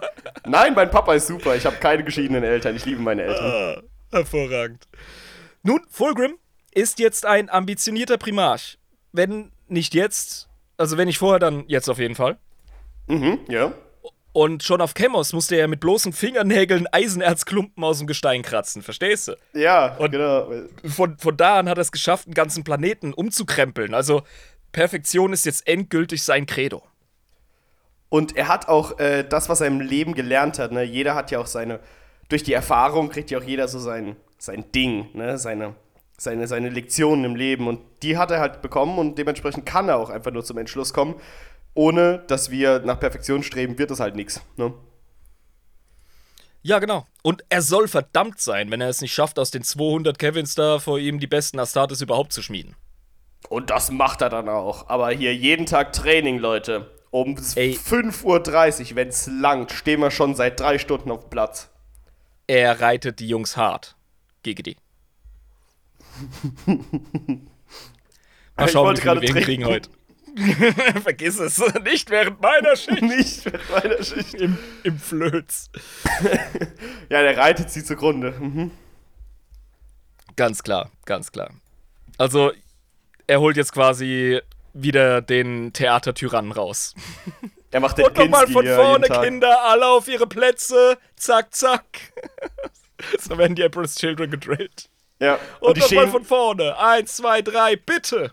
Und die stehen jeden Morgen auf, so, aber wirklich in der exakt selben Geste. Guten Morgen, Herr Fulgrim. So, wirklich so exakt, dass sich nichts überschneidet von der Stimme. So perfekt. Ja, Mann. Wehe, das Make-up sitzt nicht. So. So. Eine, eine unerwartete Freundschaft pflegte er. Mit einem anderen Mit- Primarchen. Ja. Und zu der habe ich extra ein Notizenkapitel gemacht, weil es einfach zu geil ist, um es nicht zu erzählen. Also, Das war doch Conrad. Curse. nein, Curse äh, hat sich mit ihm gut verstanden, weil Fulgrim ihn nicht direkt gehasst hat. So kann man es im Grunde sagen. Ach so war das, ja. mhm. Aber die richtige Freundschaft, wahrscheinlich die krasseste unter Primarchen, äh, die hat er mit Ferrus Manus. Ach du Scheiße, das macht ja die Sache, die später passiert ist, sehr schlimm. Ja. Du erinnerst dich. Ich weiß, was passiert ist. Ja, erzähl's, wir machen hier einen Podcast. Kopf ab von Ferus Manus. Die Schlacht bei Terra, auf Terra, ähm, ist der gute Fulgrim in einen epischen Zweikampf mit Ferus Manus getreten. Und äh, als Konsequenz ist Ferus Manus einen Kopf kürzer geworden und verendet. Absolut korrekt, Jabba. Das war ein sehr tragisches Event in 40k. Es war, War nicht das nur der das erste erste Mal. Primarch, der gestorben ist, ne? Genau, Ja. absolut korrekt. Und er ist eben nicht nur der erste verstorbene Primarch, es ist sogar der absolute Brudermord. Weil die beiden sich geliebt haben. Wir müssen irgendwann echt mal über Ferrus Manus reden. Ich finde den eigentlich konzeptionell extrem interessant, vor allem auch seine Ja. Affinität zur Technologie. Ähm, und wir müssen unbedingt mal irgendwie. Ich glaube, ich, ich, glaub, ich lese einfach so in meiner Freizeit mal das 30k-Buch über Ferrus Manus oder so. Ich weiß noch nicht. Nee, ich warte auf die Folge mit dir. Das ist, glaube ich, besser. Das wird dann Ja, schöner. hätte ich auch gesagt. Ja, ich warte Also, einfach. du hast ja jetzt schon einen riesigen Fundus an Themen, die du frei recherchieren darfst, weil wir sie besprochen haben. Genau, richtig. Aber da, das lassen wir dann lieber. Das, das lasse ich dann noch bis zur nächsten Folge, weil das interessiert mich wirklich. Wenn irgendwann mal Ja. die Ferrus Manus-Folge kommt, da will ich mal wissen, was mit dem Dude los ist. Ja, und oh, Peter, Perturabo wird auch noch ein Thema, ey. Aber ja, Ja. Ähm, im Uralgebirge auf Terra, da herrschte zur Zeit der Vereinigungskriege der Terrawatt-Clan. Technobarbaren. Ah, ja, ja, ja, stimmt, genau. Ja, Mann. Terrawatt, Baby. Okay, gut. Ja, Mann. Und äh, die Jungs, die hatten heftige Schmieden, in denen der ebenfalls kürzlich entdeckte Ferrus Manus aktuell so ein bisschen am Werkeln ist. Er hat da seinen Hobbyraum aufgebaut. Aber das ist ja auch sympathisch. Und da hat sich natürlich der Fulcrum gesagt, was, Bergbau? Da kenne ich mich ein bisschen aus. Das Ja. kenne ich. Darum geht's gar nicht. Ähm, Fulgrim und Ferrus, die sind übrigens direkt Kumpels geworden. Als Fulgrim erklärte, er sei gekommen, um die perfekte Nahkampfwaffe zu schmieden, um sie im großen Kreuzzug einzusetzen. Und Fulcrum so, konst ach Hämmer? Beleidigungen wurden ausgetauscht, direkt. Also, ich stelle mir den Ferrus Manus in der Hinsicht so ein bisschen vor wie, wie, keine Ahnung, so Bud Spencer, der so Bud Spencer-Sprüche schiebt, weißt du? Ja, so ein bisschen ruppiger. Ja, ja, der so hingeht und sagt, du hast ja weniger Muckis in den Armen als ein Spatz Fett an der Kniescheibe. Und Genau. der, der Fulgrim halt direkt so, ach ja, dafür lutscht deine Mutter Schwänze für Einkaufswagenchips. und beide so freundliche Beleidigungen am Austauschen, weiß ja Bescheid. Ne? Und am Ende Easy. lachen die einfach und fallen sich in die Arme. Ja, genau. Ja. Und Ferros Manus versteht Fulgrims Absicht als Herausforderung und die beiden legen oben ohne in den Schmieden los. GGD. Gegen die. Es wird genauso beschrieben. Was legen oben ohne los in den Schmieden. Ohne Scheiß. Ich weiß nicht, ob du schon mal geschmiedet hast. Ich habe schon ein paar Schmiedestücke. Ich habe den Äh. geschmiedeten Helm mal aufgehabt. Da, das war der von Bjarke. Ach so, äh, aber ich habe auch schon geschmiedete Sachen von dir gesehen. Bei dir zu Hause. Ja, und verdammt normal. Also oben ohne Schmieden, das machst du einmal. Aber warum wird das immer so dargestellt, dass Leute oben ohne schmieden? Ja, weil es badass ist und halt was für die ähm, Hausfrauen, die gerade Game of Thrones schauen. Das stimmt, Deswegen, ja. deswegen sind da mindestens genauso viele Schwänze wie Titten. Beziehungsweise nackte Typen. Ich meine, äh, das ist ja auch vollkommen in Ordnung, du musst ja Zielgruppen ansprechen. Finde ich auch. Also, Finde ich auch. Nee, ist endlich mal, endlich mal ein bisschen äh, gleich verteilt. Verstehe mich nicht falsch. Gell? Ne? Ja, also äh, Fulgrim würde auch zustimmen gegen die. Ja, auf jeden Fall. Also ich meine, ne, für alle sollte ein bisschen was fürs Auge auch da sein. Das ist doch kein Na Problem. klar doch. Ja, klar. Nee, schöne Menschen sind schöne Menschen. So, Gut. ähm, Ferrus Manus und Fulgrim. Also für Wochen hört man den Lärm von Hämmern bzw. Fäusten auf Metall. Denn Ferrus Manus berühmterweise schmiedet seinen Shit mit bloßen Händen. Ach du Scheiße. ja, okay. Das kann er übrigens, der hat nämlich so, ähm, ah, weißt du, das würde mich auch mal interessieren, wie er dazu kam. Ich weiß es nämlich nicht. Der hat äh, Unterarme und Hände aus Metall. Aber nicht irgendwie so Cybernetics, sondern wirklich so flüssiges Metall, das sich Das bewegt. ist einfach so, dass das, das hat der Imbiss so gemacht. Wie so ein DC-Superheld, keine Ahnung. Also, ja. Und dann kommt irgendwann Vulcan noch rein und so, oh, angenehme Bude, die ihr euch hier gemacht habt, Jungs, so. Und ist so komplett nackt. So mit, zieht sich erst das T-Shirt aus, so, yeah, schmieden wir, Jungs. Oder, oder setzt sich so nebendran, tut so, als wär's so eine Sauna. Also direkt so in den Rauch, in die Hitze rein. Oh, ist das gut. Ah, klasse. Ja. Ja, sie sind da auf jeden Fall am Werkeln und am Machen und am Tun. Und, ähm, ja, also wie gesagt, für Wochen, ne? Also, Metall wird geklatscht, das Wasser zischt und gut gemeinte Seitenhiebe und brüderliche Beleidigungen werden so aus der Die ganze Äh, Zeit Banter, aber richtig ganzen übel. Zeit. Ja, Ja, ja. aber wirklich, ich stell's mir auch so asynchron vor wie vorhin, weißt du, so. Ah, nicht schlecht für einen Mann, der Hühnerbeine als Unterarme hat. Ach ja? Ich hoffe, du stirbst an AIDS. Beides wieder High Five einfach.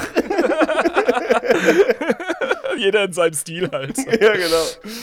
Wie es halt so Nach kommt. drei Monaten, drei Monaten sind die beiden fertig. Und was kam dabei rum? Jetzt bin ich gespannt. Fulgrim schuf den mächtigen Hammer Forgebreaker. Das ist auch der Hammer, den er auch danach benutzt, gell? Ähm, Fulgrim benutzt den nicht. Ah, nee, ich meine Ferus Manus, sorry. Falsch rum. Eben. Und Weil Ferus Ferus Manus Manus hat ja den Hammer auf dem Bild. schmiedet das glühende Schwert Fireblade. Der hat quasi seine eigene Mordwaffe geschmiedet.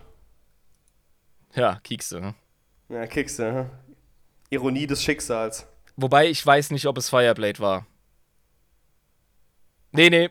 Fireblade wurde von Ferus Manus äh, vernichtet im Zweikampf mit äh, Fulgrim. Ah ja, okay, gut. Mhm, immerhin Ja, das. der wusste, der wusste nämlich, wie seine eigene Waffe äh, zerstört werden kann. Der hat's ja auch gemacht. Der ist Experte Ja. darin. Eben. Also, wie gesagt, Fulgrim baut Forgebreaker, den Hammer für Ferus, und Ferus schmiedet wiederum das glühende Schwert Fireblade. Der Typ ist wahrscheinlich auch super kreativ. ähm, Feuerklinge. ja, das ist ein Schwert, das glüht halt und das hat im Grunde so die Essenz der, der Essenflamme in sich, die nie erlöscht. So. Hat jede Zwergenwaffe auch, immer. Ja, Die niemals erlöschende Energie der Esse. Das ist ja auch so ein Ding, das du Genau. immer hörst von Zwergen, ja. und beide loben die Waffe des anderen über den Klee und lecken sich eine Weile gegenseitig so ein bisschen die Eier und. Am, Ende tauscht Giggity, ich glaube Nummer 6 oder so. Jemand Ja, muss zählen für uns. Ja, das macht die Community. Gut. Dann tauschen sie auf jeden Fall ihre Waffen aus. Oh, das Bild von Ferus Manus mit Fireblade. Also das Schwert sieht schon cool aus, aber ohne Scheiß, Ferus Manus sieht so ein bisschen aus wie der. Wie hieß der bei Wolfenstein? Der Pole, den du spielst in Wolfenstein? Oh, frag mich nicht. Aber du weißt, was ich meine, das Bild, was du unten siehst, ne? Ja, ja, genau, ja, so, bisschen, halt. so ein bisschen sieht er aus, so, ne? ja, stabil und kurzhaarig, ernster Blick. Genau, richtig. Ja. Ja, ja, definitiv. Und da siehst du halt auch seine krassen Liquid Metal Unterarme. Äh, ja, genau. Das Mhm. ist sehr cool. Ja. Das ist Nun. recht geil, ja, was der geschmiedet hat. Richtig schönes Schwert. Sicher, ja. Nun, äh, da, da, da, da, da, was sind wir denn? Ja, genau, jetzt habe ich so krass auf das Bild geschaut, jetzt habe ich meine Notizen verloren. Die zwei, die sind ab jetzt absolute Bestie-Biberbrüder. Da geht nix drüber. Es sind Ferus und Fulgrim zusammen auf Terra. Wir sind beste Freunde, beste Freunde. Ja, genau. Äh, gibt's 100 Pro und 30k äh, Spin-off davon? Könnte ich mir vorstellen. Fanart, Der- alles Mögliche, ne? Vielleicht auch ein bisschen Fanservice und so, ne? Der große Kreuzzug. Die Emperor's Children waren zahlenmäßig noch lange nicht auf Legionsstärke, als Fulgrim den großen Kreuzzug unterstützen sollte. Dennoch war er eifrig darin, sich zu beweisen, ob in Unterzahl oder nicht.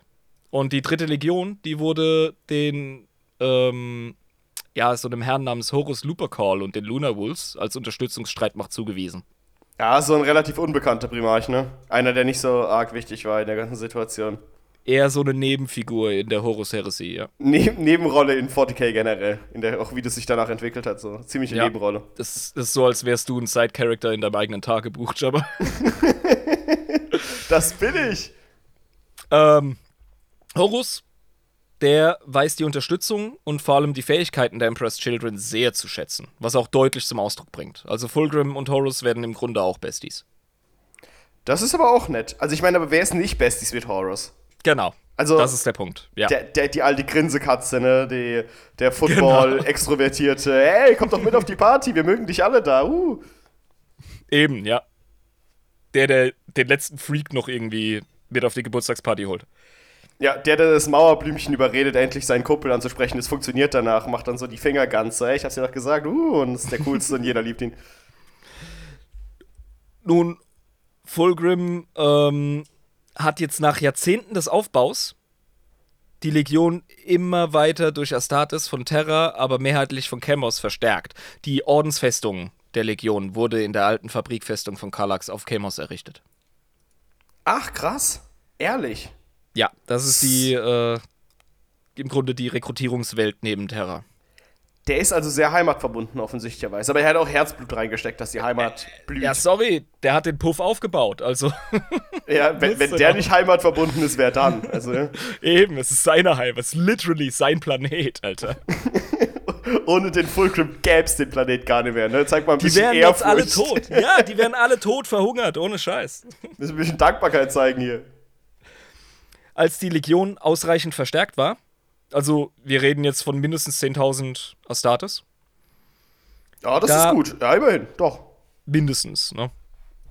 bekam Fulgrim den Oberbefehl über die 28. Expeditionsflotte und der Junge gibt direkt Vollgas. Ja? Der macht hier vorwärts. Der wurde ja schon längst abgehängt von seinen Brüdern, was die Score angeht. So. Klar, aber er hat ja auch kaum jemanden.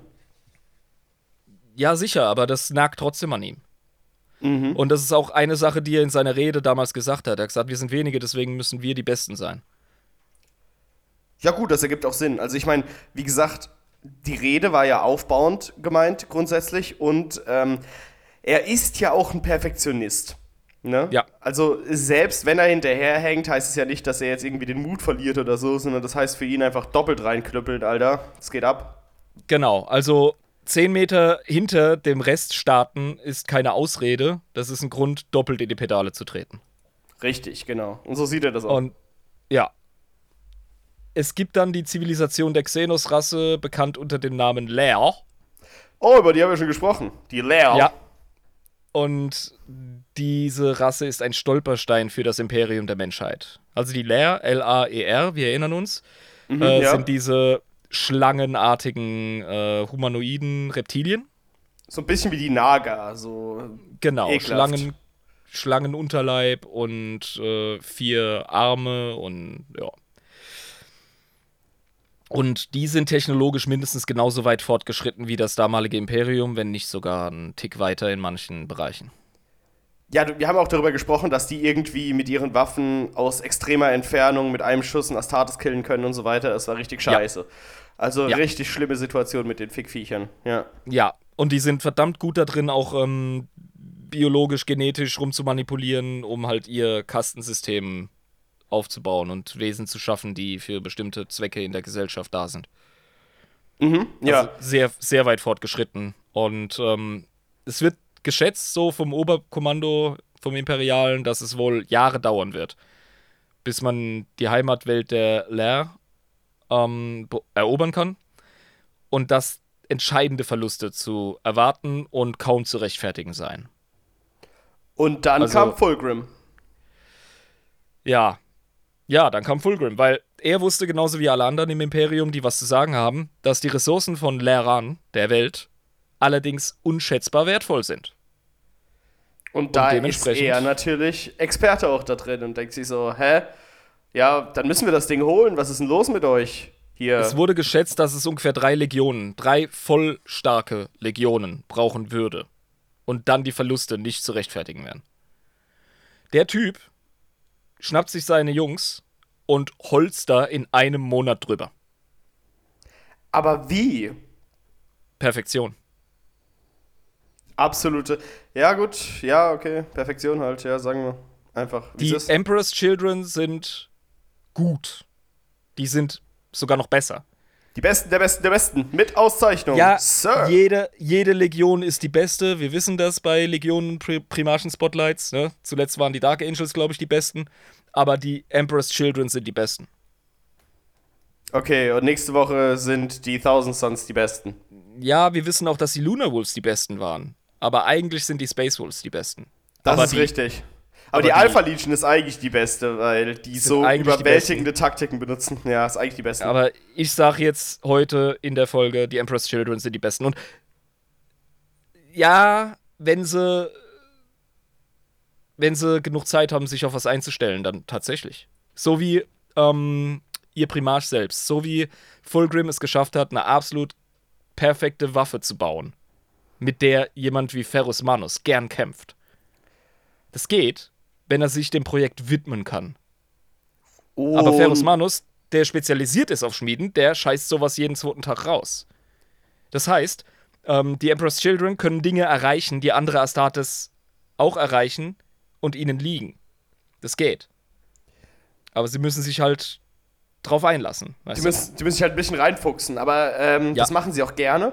Und da sie ja wussten, dass es gegen die Leer geht, ähm, wussten sie eben, was den Feind ausmacht, weil die Menschheit hat ja extrem viel schon gegen dieses Xenos-Volk gekämpft. Und Ganz klar, ja. Die haben Wissen gehabt. Und das ist alles, was die Emperor's Children brauchen. Haben wir Kampfreports von vorher? Wissen wir, wie die ungefähr funktionieren? Gebt mir alle Informationen, die ihr habt über dieses fucking Volk.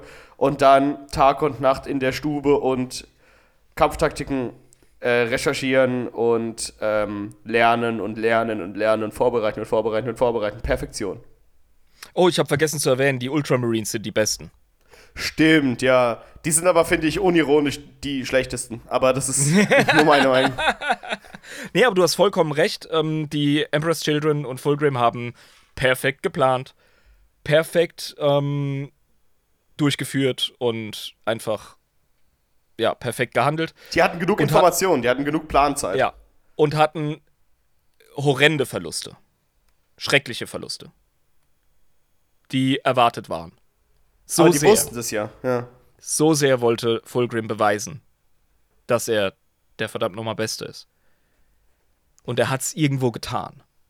Aber seine Mitprimarchen waren schockiert über die Verluste, die er bereit war in Kauf zu nehmen. Und seine Argumentation war, ja, was soll ich machen, Alter? Ich habe kaum Leute. Und ich stellt euch vor, was ich erreichen könnte, wenn ich eure Zahlen hätte. Jetzt habe ich es bewiesen. Und das war so ein bisschen Seitenhieb gegen die anderen Primarchen. Ja, und es zeigt schon mal direkt, dass der Typ über Leichen geht, wortwörtlich. Aber es zeigt auch seine leicht überhebliche Ader, die auch gerechtfertigt ist. Ja, die gerechtfertigt ist und auch irgendwo so eine Art psychologischer Schutzschild. Muss man bei ähm, Fulgrim ganz klar sagen, weil der leidet so ein bisschen an kleine Legion-Syndrom. Und ja. Gegen also. Aber ja, ähm, gut. Auf jeden Fall sind die Leer ausgelöscht. Und das ist beeindruckend, weil das war vorher nicht machbar.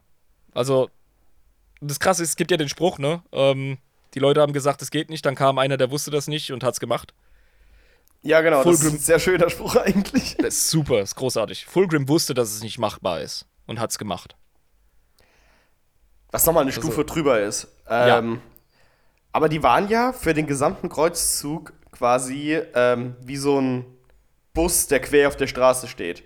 Es ging ja. halt einfach nicht weiter. Wenn nicht einer mal das Wort erhebt und vor allem auch zur Tat schreitet und sagt, Leute, jetzt krempeln wir mal die Ärmel hoch und machen das jetzt einfach und schaffen das Ding weg, Alter. Ja, es ist nicht so, als hätten alle anderen Legionen und Expeditionsflocken irgendwie den Daumen im Arsch gehabt. Jeder hat natürlich seinen Job gemacht, aber das war etwas, es blieb liegen, weil es keiner konnte.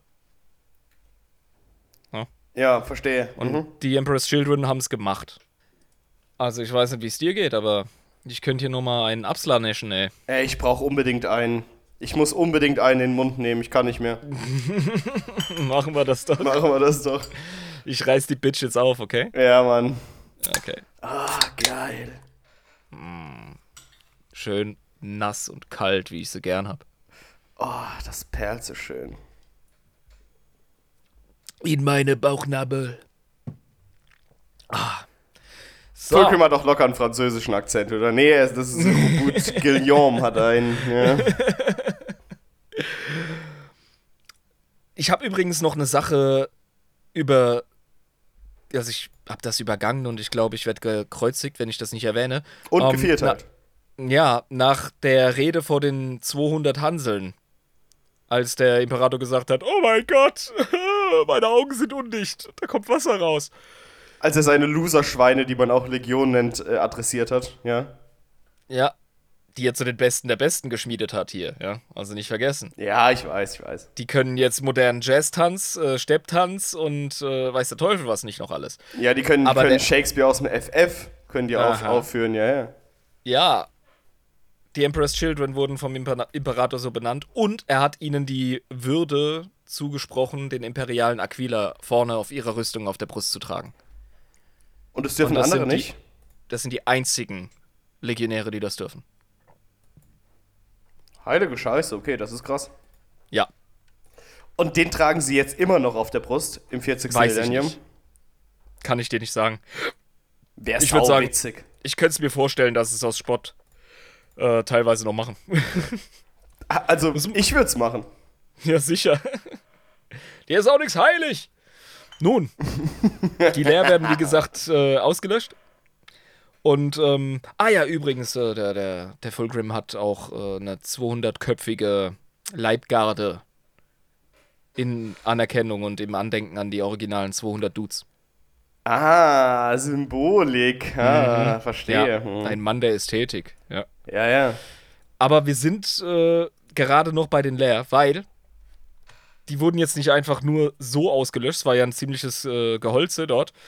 Und es gibt so eine plotrelevante Szene. Und zwar im letzten wichtigen Gebäude, das von Fulgrim und seinen Boys gestürmt wird, geschieht etwas Schicksalhaftes. Und zwar ist das ein Leer-Tempel. Oh, Götter Und der durch- Leer. Ja, und da ballern Fulgrim und die Wordbearers. Wordbearers? Die Emperor's Children. Warum habe ich Wordbearers geschrieben? Weil du Lol. bist. Ähm, Wahrscheinlich, ja. aber das ist, die, die beten noch Slanisch an. Das haben wir doch in der Folge, wo wir im Xenotron die Leer betrachtet haben, haben wir das doch schon besprochen. Exakto, exakto. Genau.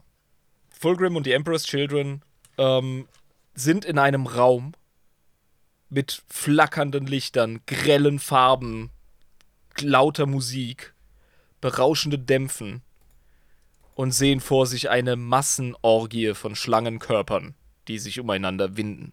Geil. Und die Boys feuern in die Masse aus kopulierenden Reptilien und werden dabei kaum bemerkt. Ach du Scheiße, so sind die drin in ihrem Ding. die sind so drin. Also erstmal sind sie überall drin, wo man rein kann. GGD? Aber die sind auch so richtig drin in ihrem Ding halt. Ja. Mit ihrem Ding, in ihrem Ding. Halt, Ja, gegen die. und, und die Gesellschaft ist jetzt äh, bei den Lair ungefähr an dem Punkt, an dem die Aldari waren, kurz bevor Slanesh äh, ausgepoppt ist. Also viele sind an dem Punkt, an dem diese heftigen Sinneseindrücke, die auf sie einballern, schon gar nicht mehr irgendwie irgendeinen Reiz auslösen. Manche sind an dem Punkt, an dem tatsächlich eher so ein gewaltsamer, schmerzhafter Tod ihnen noch so den letzten Lustkick gibt. Ja, also Murder, Rape Me Harder, Daddy. Klassische Slanesh-Scheiße halt. Ja, genau. Und das ist bei diesen Priestern, die da äh, den Massenfick begehen, definitiv der Fall. Und die kriegen wahrscheinlich teilweise noch einen Gefallen getan, dass man ihnen den Schlangenschwanz abexplodiert mit so einem Boltergeschoss, während sie irgendwie, keine Ahnung, sonst wo penetriert werden. Also, der Fantasie wird freier Lauf gelassen. Das ist eine ziemlich heftige, perverse Scheiße, die da abgeht. Und in der Mitte dieses Tempels, als man so die letzten Schlangen zerhackt und zerballert, geht Fulgrim auf ein altarähnliches Gebilde zu und entdeckt dort Frostmourne. Oh, er hat ein Schwert entdeckt, das zu ihm hinflüstert. Wie die, ähm, Ding. Fuck, jetzt äh, bin ich gerade. Ah, wie die Grey Knights. Ne? Die sind ja auch so ein bisschen, was solche Arte Jo. Artefaktwaffen angeht. Er hat so Genau, eine also so ein Artefaktwaffe gefunden. Ja, genau. Wie Prinz Arthas bei Warcraft äh, findet der weißhaarige Fulgrim jetzt ein Schwert. Die Leerklinge wollen wir sie nennen. Und findet's geil und behält's. Und das gibt ihm natürlich plötzlich den Geilheitskick direkt, als er das Schwert in die Hand nimmt. Das fühlt sich irgendwie gut an. Der Schaft fühlt sich gut an. Ja. Der Griff fühlt sich gut an. Die Scheide des Schwerts fühlt sich gut an. Steckt es rein, denkt sich, oh ja. Jetzt gibst du dir aber viel Mühe. Ich gebe mir nicht viel Mühe, das, ist, das sind alles Schwertbegriffe. du als alter Schwertkämpfer müsstest es wissen. Das ist korrekt, ja. Jetzt trägt er, und das ist wichtig für die Symbolik, zwei Schwerter mit sich rum. Einmal das, das sein Bruder für ihn geschmiedet hat, und die Klinge, in der, oh Wunder, ein verdammter Slanisch-Dämon haust. Wer hätte das ahnen können? Kai Sau. Gut, aber jetzt hat er halt dieses Klingchen dabei und das flüstert lustige Sachen. Ja, und dem Einfluss ist er jetzt ausgesetzt. Dann passiert eine Menge Plot, und zwar ganz flott. Wir haben Horus Humbug. Und das ist auch gar nicht so viel Plot, was da passiert. Das ist doch einfach Nein. nur eine ganz kleine Horror, so ein bisschen halt, ne? Ja, und jetzt muss ich tatsächlich, so weh es mir tut, damit die Folge auch ein Ende findet und wir endlich mal wieder den fucking Xenotron anschmeißen können. Was echt wichtig ist mal wieder. Ja, ich hab's versprochen, also muss ich's machen. Ähm, wir werden irgendwann das fucking Fulgrim-Buch lesen und da reden wir nochmal im Detail drüber. Sehr gerne, sehr gerne. machen sicher 30k Spotlights später, wenn uns die Folgen oder die Themen ausgehen. Gar keine Sorge, es kommt noch Shit, ihr werdet uns sowieso treu bleiben. Und ihr werdet uns auch nicht los. Also. Ja, das ist ganz klar. Aber jetzt müssen wir halt ein bisschen Galopp machen. Es gibt dann noch so ein, zwei Momente zwischen Ferus Manus und Fulgrim, wo man merkt, oh, der Fulgrim, der wird immer mehr unter dem schlechten Einfluss des Schwertes äh, so von seinem Pfad abgetrieben. Ja, also die, die netten Beleidigungen von seinem Bruderherz sind auf einmal voll die Angriffe, die er immer nur als toxisch wahrnimmt. Er wird immer mehr korrumpiert, so von dieser Klinge. Und narzisstisch. Also die, die Perfektion weicht einem krankhaften Narzissmus, dass Ja. jeder ihn angöttern muss. Ja. Ja, tatsächlich, genau. Genau so ist es. Und das äußert sich mal subtiler, dann wieder äh, ein bisschen heftiger. Es geht bis an den Punkt, an dem der Dämon in der Klinge Fulgrim körperlich überwältigt. Also von seinem Körper Besitz ergreift tatsächlich. Und der gar nicht mehr kontrollieren kann, was sein Körper macht, aktiv. Ja, aber Fulgrim, weil er halt wirklich ein Chat ist, kriegt es hin, ähm, diesen Dämon wiederum zu überwältigen. Bevor er das tut, nutzt er seine Zeit, in der sein Bewusstsein unterdrückt ist von diesem Dämon und reist so, äh, ja, mit seinem Bewusstsein durch den Warp und äh, klaubt so viele Geheimnisse zusammen, wie er kann. Einfach nur um herauszufinden, wie dem Schwert Herr wird, oder was? Zum Beispiel, wie er den fucking Dämon überwältigen kann, aber auch generell kriegt er halt ganz schön viel Geflüster, was seine Perfektionsbestrebungen etc. angeht. Und Da ist natürlich Slanesh der beste Ansprechpartner. So, Mhm, hey, da sind Lieber. eine Menge guter Ideen in dem Warp, was das betrifft. Ganz klar. Und die kommen alle von einer Adresse, das wissen wir auch. Genau. Ich muss gerade einen Schluck nehmen, erzähl mal einen Witz. Ähm, kommt ein Pferd in eine Bar, sagt der Barkeeper, warum so ein langes Gesicht? Alter, wow, du bist wirklich ein Korn-Anbeter, ey. Der war richtig gut, oder? Ja, Mann. So. Jetzt überwältigt Fulgrim durch seine Willenskraft diesen Dämon und sperrt wiederum den ein. Hat aber jetzt voll das Handwerkzeug und voll das Wissen, wie er zu seinem Ziel kommt, zu seiner persönlichen Perfektion. Und währenddessen reibt sich Slanesh so die Klit und sagt, oh ja, genau, tu das genau so. genau das machst du. Jetzt geh zu Andere deiner Perfektion. Götter. Oh, andere, Ja. andere dunkle Götter oder Bösewichte reiben sich die Hände, Slanesh direkt die Finger an der Perle, weißt du? Genau, ja. Reibt sich so perfekt. Es geht alles nach Plan. Ja, ja. Genau. Und ähm, ja, dann geht er zu seinem Kumpel Perdurabo. Also übrigens, ähm, Der er hat, zufriedenste Primarch von allen. wir, wir müssen äh, klar machen, wo wir, an welchem Punkt in der Horus Heresy wir sind. Es ist schon Böses im Busch, also es wird schon verraten und konspiriert. Äh, Fulgrim hat sich Horus schon angeschlossen. Horus hat nicht lange gebraucht, ihn zu überzeugen. Der Imperator ist nicht perfekt. Der Imperator hat keine perfekten Pläne. Die Pläne, die er hat, sind böse. Und, und, und. Und gar nicht perfekt. Und dann hat der Und, Fulgrim so, was, ja. nicht perfekt? Was hast du gerade Genau. gesagt? Wenig perfekt? gar nicht perfekt? Was? Was? liebe Perfektion, du Arsch! Und ist abgekinskied und hat gesagt, ja, okay, den Imperator, äh, eines Tages schlage ich ihm noch die Fresse ein, wirst du aber sehen. Das hat eine Und- Minute 40 gedauert, bis er diesen Satz Ja. gesagt hat. genau. Also war das dann gegessen, ja, das war gemachte Sache. Und da hat sich dann der gute ähm, Fulgrim mit seinem Mitverschwörer Perturabo zusammengetan und hat. Ah, er hat übrigens auch nochmal versucht, seinen Bruder Ferus Manus äh, zu überzeugen, aber das hat überhaupt nicht funktioniert, weil der Ferus ist ein absoluter Loyalist. Und Horus wusste das, aber der hat das äh, Fulgrim machen lassen. Im Sinne von, ja, geh scheitern und dann weißt du Bescheid und dann bist du vielleicht noch ein bisschen bitterer. Das funktioniert dann auch gut. Ich habe hier auch gerade ein Bild, wie Fulgrim Ferus Manus eine runterhaut, weil er nicht beim Horus Homburg mitmachen will. Ja, genau. Und da denkt sich auch der Bruder so, Alter, was geht bei dir? Du hast dich verändert, Mann. Früher ging es dir noch um die Musik. Und heute bist du nur noch äh, dafür da, dass du auf der Bühne stehen kannst und alle Leute einen Schwanz lutschen, weil du der beste Musiker aller Zeiten bist. Was ist aus dir passiert? Ja, genau. So, also schnappt er sich den Perturabo und sagt, hey, pass auf, ich weiß von einer Superwaffe und die ist im Auge, von, äh, im Auge des Schreckens und da fliegen wir jetzt hin. Und Perturabo so, okay. Und dann sind die da hin. und ähm, sind da reingeflogen. Äh, zwischendrin übrigens wird äh, nochmal, ich muss so viele Sachen reinwerfen, weil ich heute so viel gelesen habe. Fulgrim wurde, bevor er korrumpiert wurde, gewarnt von Eldrad Ulfrin, und hat die äh, Nachricht bekommen, Horus ist an dunkle Götter gefallen und bla und überhaupt, und er wird die Menschheit ins Unglück stürzen und wird versuchen, dich zu verführen und bla und überhaupt.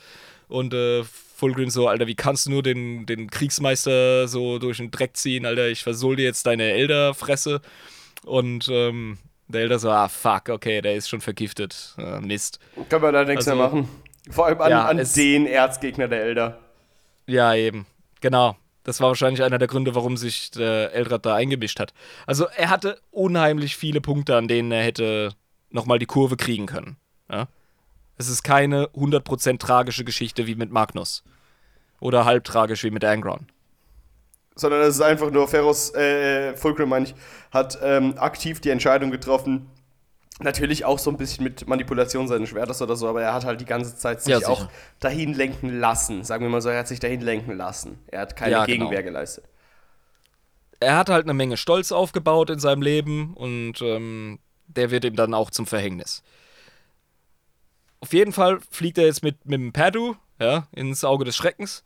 Der gute Padu, den kennen wir doch, gell? Ah ja, und der macht ihm noch so ein Geschenk so einen lustigen Stein, der in so einem Totenschädel äh, platziert ist. Und ja, das ist irgendwie so ein faustgroßer Stein und der ist irgendwie lustig schwarz und ist hübsch. Und der Perdorabe so, äh, danke. Ich habe jetzt leider nichts für dich, aber danke. oh, das ist aber ein schöner Stein. Ja. Den werde ich auf meine Veranda stellen. Vielen Dank. Genau, und Perturabo so nach und nach so, oh, ich fühle mich immer schwächer, ich weiß aber nicht warum. Das ist aber ein schöner Stein, den ich geschenkt bekommen habe. Dupdi, dupdi, du. Irgendwie wird mir richtig schwindlig. Äh, ich weiß gar nicht, was los ist. Irgendwie äh, verlassen mich meine Sinne, aber ich mag den Stein trotzdem sehr gerne. Ja, und dann kommen die auf eine alte Elder Crone World. Das ist eine von den ursprünglichen Elder Heimatwelten, die jetzt allerdings im Auge des Schreckens sind. Weil Slanisch, boom. Ja, genau. No? Das Auge des Schreckens ist auch im Grunde nichts anderes als ein riesiger Warpsturm, der im Zentrum eine krasse Singularität hat. Ja, eben, weil halt einfach diese Explosion äh, durch Slanes Geburt so fucking gigantisch war und so mächtig ja. und auch warp-mächtig, dass äh, das immer noch so da ist, ja. Ja, genau. Und da gibt es Planeten, die kann man halt bereisen. Diese Elder Crone World, die ist irgendwie verankert. Die strudelt nicht irgendwie auf diese Singularität zu die wird geschützt, die wird stabilisiert. Wahrscheinlich von dem ähm, Welten-Nexus. Äh, das würde Sinn ergeben. Ja. Weil da ja die ganzen äh, alten Ahnen quasi immer noch ihre Energie rausspeisen können. Jo. Und da sind die da und ballern sich irgendwie so an diesen Rave-Constructs äh, einen Zahn, weil die Elderwelt wird natürlich von den automatischen, also nicht von den ähm, Robotern, aber eben von den Rave Constructs, die von diesen alten Seelen gespeist werden und äh, ja, gesteuert mit werden. Mit denen ist nicht zu spaßen. Mit denen ist nicht zu spaßen. Genau. Das sind e extreme Kampfmaschinen. Ja, und da sind die da am Fighten und machen. Und in der Mitte ist irgendwie so ein äh, Schacht. Und vor diesem Schacht, da spricht Fulgrim ein merkwürdiges Wort zu Perturabo und auf einmal kriegt er die absolute Schwindsucht und fällt irgendwie auf einen spitzen Kristall und ist so aufgespießt und fängt an zu bluten wie die Sau und zappelt. Der Perdu. Ja. Hat er sich da verraten gefühlt in der Situation? Und bestimmt noch. Ich glaube, da hat er gecheckt, dass gerade verraten wird. also Möglicherweise. Ein, ein Traitor Primark verrät einen anderen Traitor Primark. Ja. Das kann ja heiter werden. Und dann fängt der Fulgrim an, so über ihm zu schweben und, uh, und es kommt so ein krasses grünes Licht von unten hervor und äh, dann beginnt so Hexerei und Schwurbelshit. Mhm. Es kommen ähm, ein Haufen Iron Warriors auf den Plan. Diesmal habe ich sie richtig benannt. Ja, die Iron Hands. Es gibt sowas, äh, es ne? gibt sowas wie Verbesserung, Alter. Ich hab, mit von den Iron Hands hatten wir es heute zwar indirekt auch, ne?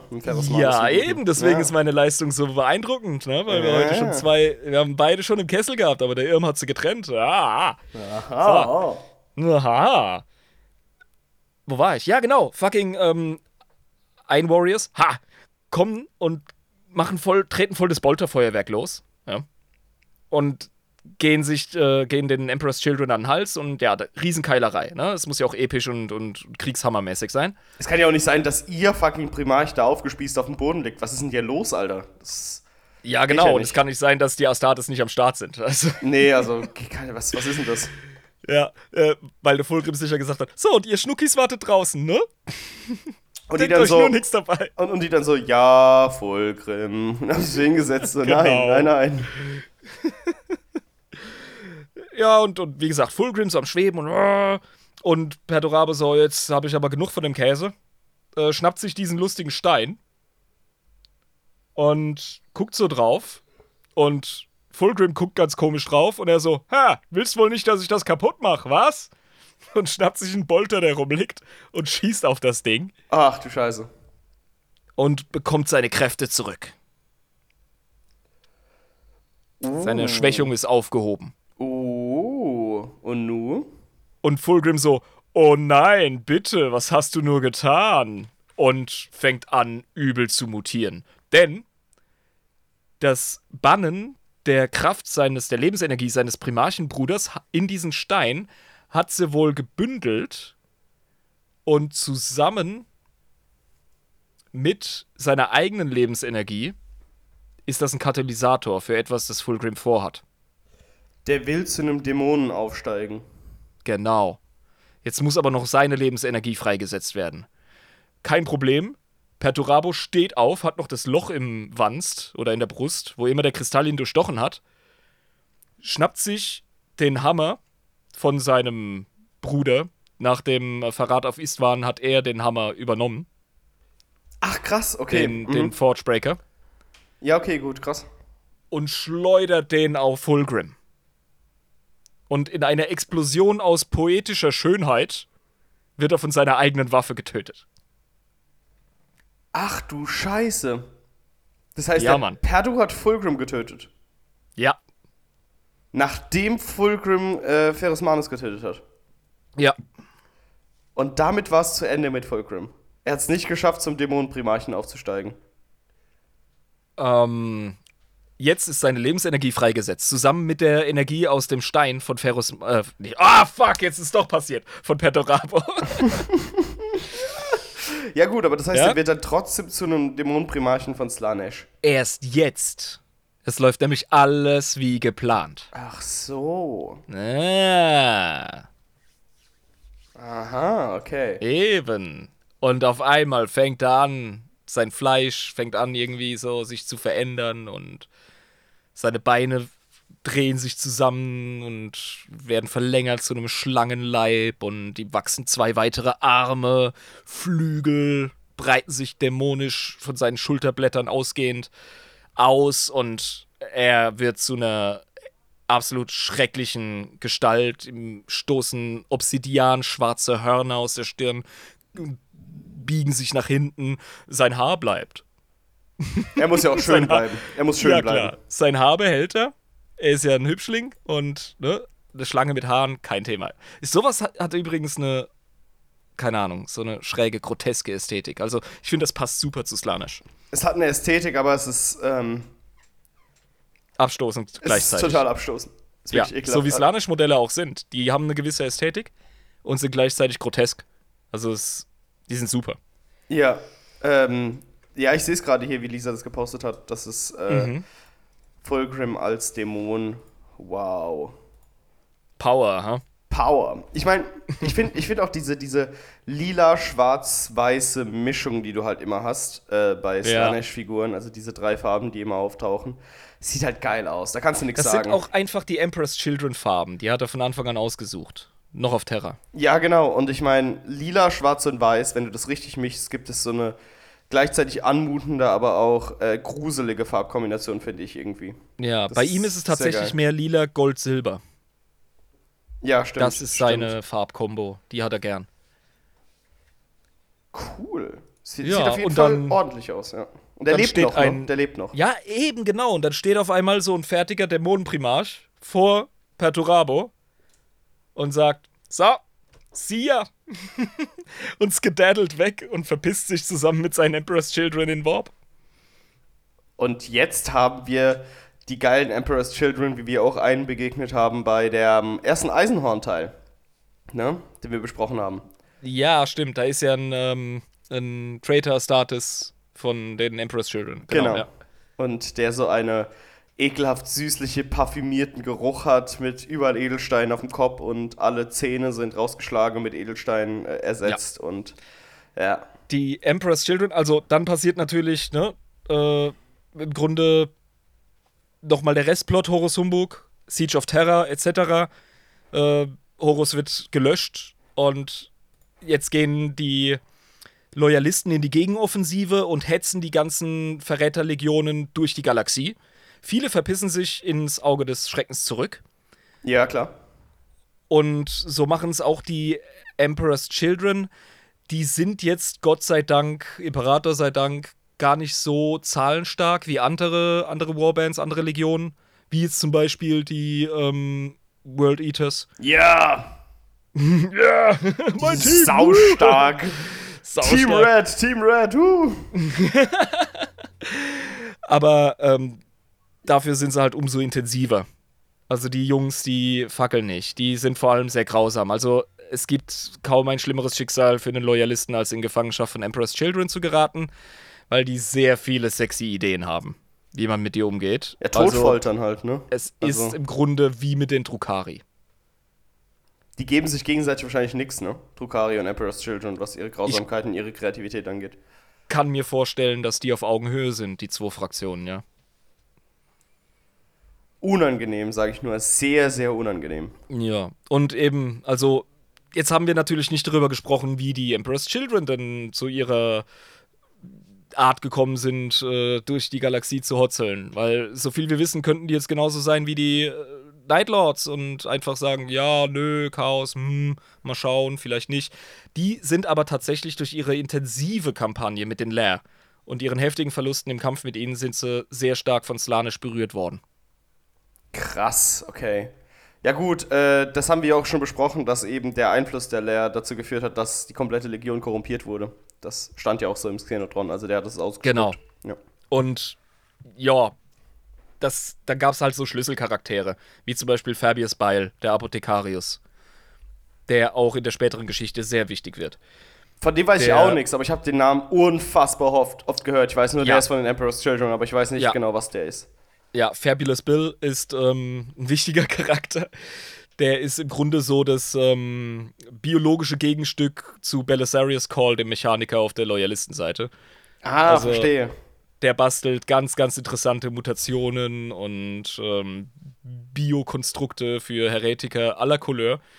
Er ist auch derjenige, der Fulgrims ähm, Gensaat äh, dem guten Trazin aus den mechanischen Rippen gelockt hat. Ah, ja, der hat den ja, ne? Der hat ja, Ja, eine. Fulcrum-Gensaat. Ja, der hat einen voll Ja. funktionsfähigen Klon. Und da gehst du zu einem Necron hin und verhandelst mit dem. Wie badass muss man sein? Ja. Krasser Typ. Also die Emperor's Children sind voll mit derben Charakteren und ja, deren, deren Abstieg sozusagen, deren Geschichte der Korruption zu Slanesh hin ist halt eben von den Lehr geprägt, von diversen Schlüsselpersonen wie Fabulous Bile. Fabulous Bile. äh, Fabius Bile. Und unter anderem damit, dass sie angefangen haben, äh, so Kampfdrogen verpflichtend zu machen und so und Panzerschokolade für alle jetzt. Los, Leute. Genau, Ja. und sind halt auch ganz stark mit äh, dämonischer Musik äh, korrumpiert worden, die von den Lehr gespielt wurde. Und haben auch ihre Remembrancer, diese Berichterstatter, äh, mit ins Boot geholt als Träger der Künste und haben die korrumpiert und die haben wiederum ähm, dämonische Musik gespielt, etc. Also es gibt einen sehr, sehr cineastischen, dramatischen Auftritt, äh, wie die Emperor's Children sich das erste Mal als äh, Slanesh-Diener outen. Das machen sie während einem Konzert. Die Musik Ehrlich? wird immer kakophonischer. Ehrlich? Alter. Ja, Mann. Ohne Scheiß, ist so geil. Die Musik wird immer schräger, immer hektischer, immer dämonischer und das, das Publikum ist total in Trance und es, ist, es sind abartige Klänge. Und ab einem gewissen Punkt kommen Emperor's Children auf die Bühne und übernehmen die Instrumente. Und dann wird's noch derber und dann öffnet sich ein Warp Rift und dann kommen slanisch Dämonen raus und das ganze Publikum wird abgeschlachtet in einer Orgie zur, äh, ja, zur, zur, zur Lobpreisung Slanesh. Heilige Scheiße. Das ist schon ein geiles Völkchen, ey. Wortwörtlich. Das ist echt krass irgendwie. Äh, Ich finde Slanesh generell extrem faszinierend, wenn es um dämonische Sachen geht, wegen genau solchen Geschichten. Ja, weil es so pervers ist einfach. Ja, Weil genau. so, ja, das ist so, keine Ahnung. Mami und Papi sind nicht daheim, Alter. Wir stecken jetzt Stühle aufeinander und bauen äh, ein Fort und klauen aus dem Kühlschrank. Haha. ja, ne? So irgendwie der erste Blowjob in der Teenagerzeit. So, das ist, da gehörst du Slanesh. das ist dann echt, das ist irgendwie genauso wirkt es. Genau. Ja, also ich hoffe, ich habe es nicht zu sehr verkrüppelt. Ich freue mich schon drauf, das Buch zu lesen und mir zwischendrin zu denken, aha, das war ja völlig anders. Und äh, bin gespannt, wie die Community reagiert, die Zuhörer. Schreibt uns ruhig. Wie gesagt, ich habe das äh, ohne großes Vorwissen hier zusammengestellt. Hoffe aber, dass alles soweit seine Korrektheit hat. Was ist denn dein Fazit so? Was ist dein Boah, Eindruck? Ach du Emperor's Scheiße. Children, Ja, ich erzähl mal Sla- was. also auch die Person Fulgrim. Ich, ich versuche mal ein bisschen das zusammenzufassen, wie ich das jetzt aufgefasst habe. Äh, Fulgrim als Perfektionist absolut oberster Couleur und eigentlich ja auch als äh, jemand, der die Erfolge, die er nach außen hin äh, erzielt, zum Beispiel auch für seinen Heimatplaneten, ähm, die er immer wieder auf sich selbst zurückbezogen hat. Ne? Also es war nicht so eine rein altruistische Geschichte, sondern es war immer so ein bisschen, ich habe das für euch getan, äh, ich habe das geschafft, was ja auch stimmt, ja. Aber das äh, zeichnet sich immer weiter in seinem Charakter ab. Ne? Dass viel von dem, was er macht, um nach außen hin zu dienen und nach außen hin irgendwas Gutes zu machen, eigentlich den Zweck äh, verfolgt, für sich selbst genug zu sein ähm, und seinen Perfektionismus zu nähren. Ja, okay, gut, ja. Äh, und Fällt mir. das äh, hat er auf die Spitze getrieben durch die Dämonen ähm, Klinge, die er dann gefunden hat, weil die genau den richtigen Charakter in ihm gefunden hat, um einen Dämonenprimarchen aus ihm zu machen für Ich Slanesh. finde, er, er treibt schon auf die Spitze auf die Art und Weise, wie er zu dieser Klinge kommt, nämlich die, das in Kauf nehmen von so heftigen Verlusten von Astartes. um sich sein eigenes Ego wieder streicheln zu können, ne? um sich genug zu sein. Das ist immer dieses, Könnte man sagen. Oder um dringend zu beweisen, dass er äh, the goodest boy ist. Das, aber wo fängt das eine an, wo hört das andere auf? Das ist ja Genau. das Schöne, wenn wir über Chaos, Chaos sprechen. Richtig, genau. Aber es, ist, es hat auf jeden Fall den getroffen, in dem Sinne, bei dem es am meisten gepasst hat, weil er halt alles irgendwie mit ein bisschen Ego-Streicheln so verbunden hat immer. Ähm, keine Ahnung, ob das jetzt stimmt. Fulcrum-Fans werden jetzt vielleicht auch sagen, oh, das stimmt überhaupt gar nicht, der war am Anfang gar nicht so, aber mm, ich sehe es halt auch schon so ein bisschen durch diese Ader der Perfektion, dass er quasi auch viel gemacht hat, um sich genug zu tun.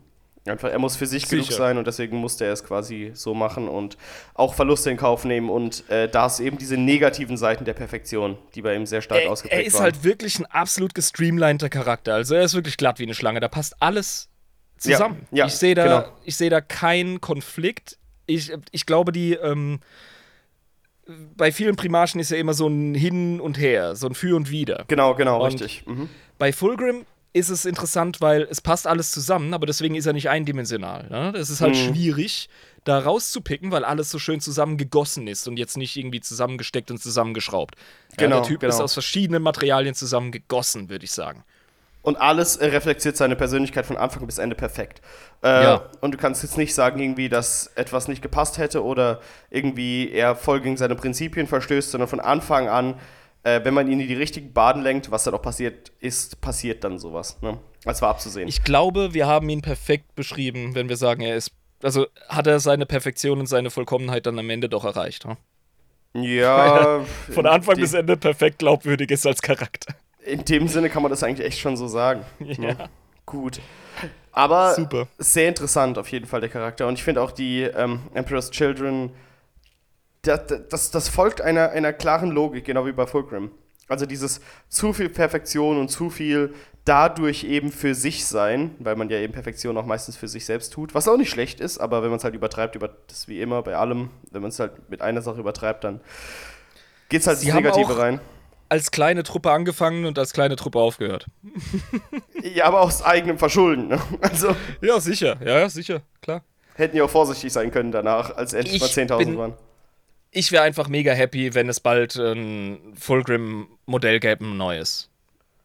Also das alte, äh, das ist äh, sehr outdated. Also so ein neues Dämonisches. Ja, genau. Es gibt ja jetzt bald einen neuen, ähm, einen neuen Angron. Ja, mhm. Der ist ja geleakt worden. Geleakt in Anführungszeichen. ja, ja den brauche ich Und ja auch dann. ich- Ja, eben. Einen Mordi haben wir ja schon lange. Mhm, mhm. Einen Magnus haben wir auch. Und äh, jetzt brauchen wir einen fucking Fulgrim. Ja, eben. Ähm, also würde ich mal sagen, GW, haut mal raus, Freunde. Ja, Wir haben das gesagt. eben. Und was wir sagen gilt, ne? Also mal jetzt ganz schnell in die Werkstatt, Fräulein. Was Aber wir sagen ist husch, husch. Gesetz. Ja. Auf, los jetzt, vorwärts. So. Gut. Gut. Wollen wir dann- den Xeno dran anschmeißen? Ja, ja, auf jeden Fall. Ja, du hast recht, der verdammte Xenotron, Alter. Der muss So, mal wieder hab- ausgepackt werden, ne? Ich habe Zentimeter dick Staub abgewischt und habe den poliert und habe den Maschinengeist besänftigt, habe den äh, einen Teller Kekse und eine Milch hingestellt. Das ist alles super. Riesling ist aufgefüllt, die Diesel ist drin. Ihr versteht euch wieder gut. Ja, ganz klar, ganz klar. Er ist auch gar nicht böse. Ja, das will ich hoffen. Gut, dann hau ihn mal an. Also, schmeißen wir das Ding mal an. Und zack.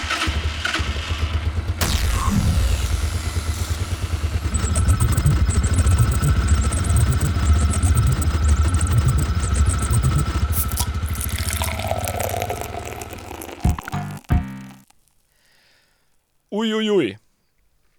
Mal wieder, ey. Was hat er dann gemacht? Was hat er gemacht? Ja, ich sag dir, was der gemacht hat. Der hat mal wieder einen Xenos ausgespuckt, den man gar nicht aussprechen kann, wenn man eine normalmenschliche Sprache spricht. Xenotron, bitte, nicht immer. Ähm, das sind die. Slogs? Slogs? Sloth. Sloth. Ja, S-L-A-U-G-T-H. Sloth. Ich würde sie als Sloth aussprechen, ähnlich wie das englische Faultier. Sloth, ja. Ähm, die gehören in die Kategorie Xenos Horrificus Maxima. Also extrem gruselige Xenos. Fuck yeah. Geil. Das sind wahrscheinlich die gestörtesten, hässlichsten, miesfiesesten Motherfucker in der gesamten Galaxie. Sowas liebe ich ja. So, woraus Albträume gemacht werden, ne? Dein Schlafparalyse-Dämon. Geil. Ja, du schläfst, du schläfst heute Nacht nicht. Pass auf. Die Sloth, auch Madenmänner, Traumfresser oder Meister des Aases genannt, sind mitunter eine der schrecklichsten und verabscheuungswürdigsten bekannten Xenos-Spezies. Ne? Ja, was, ja, das ist schon mal ein Wort, aber Madenmänner, was zum Teufel? Mhm. 1. Biologie und Aussehen. Doppelpunkt. Das Aussehen der Sloth ruft bei Menschen in der Regel Abscheu hervor. Und das aus gutem Grund. Hunderte sich windende, mit nekrotischem Schleim bedeckte und halb miteinander verbundene madenartige Würmer bilden eine vage humanoide Form. Die Sloth können ihre Körper frei dehnen und verformen. Dadurch bewegen sie sich mit einer knochenlos flüssigen Geschmeidigkeit fort. Diese Fähigkeit erlaubt es ihnen, auch Wunden innerhalb erschreckend kurzer Zeit zu regenerieren.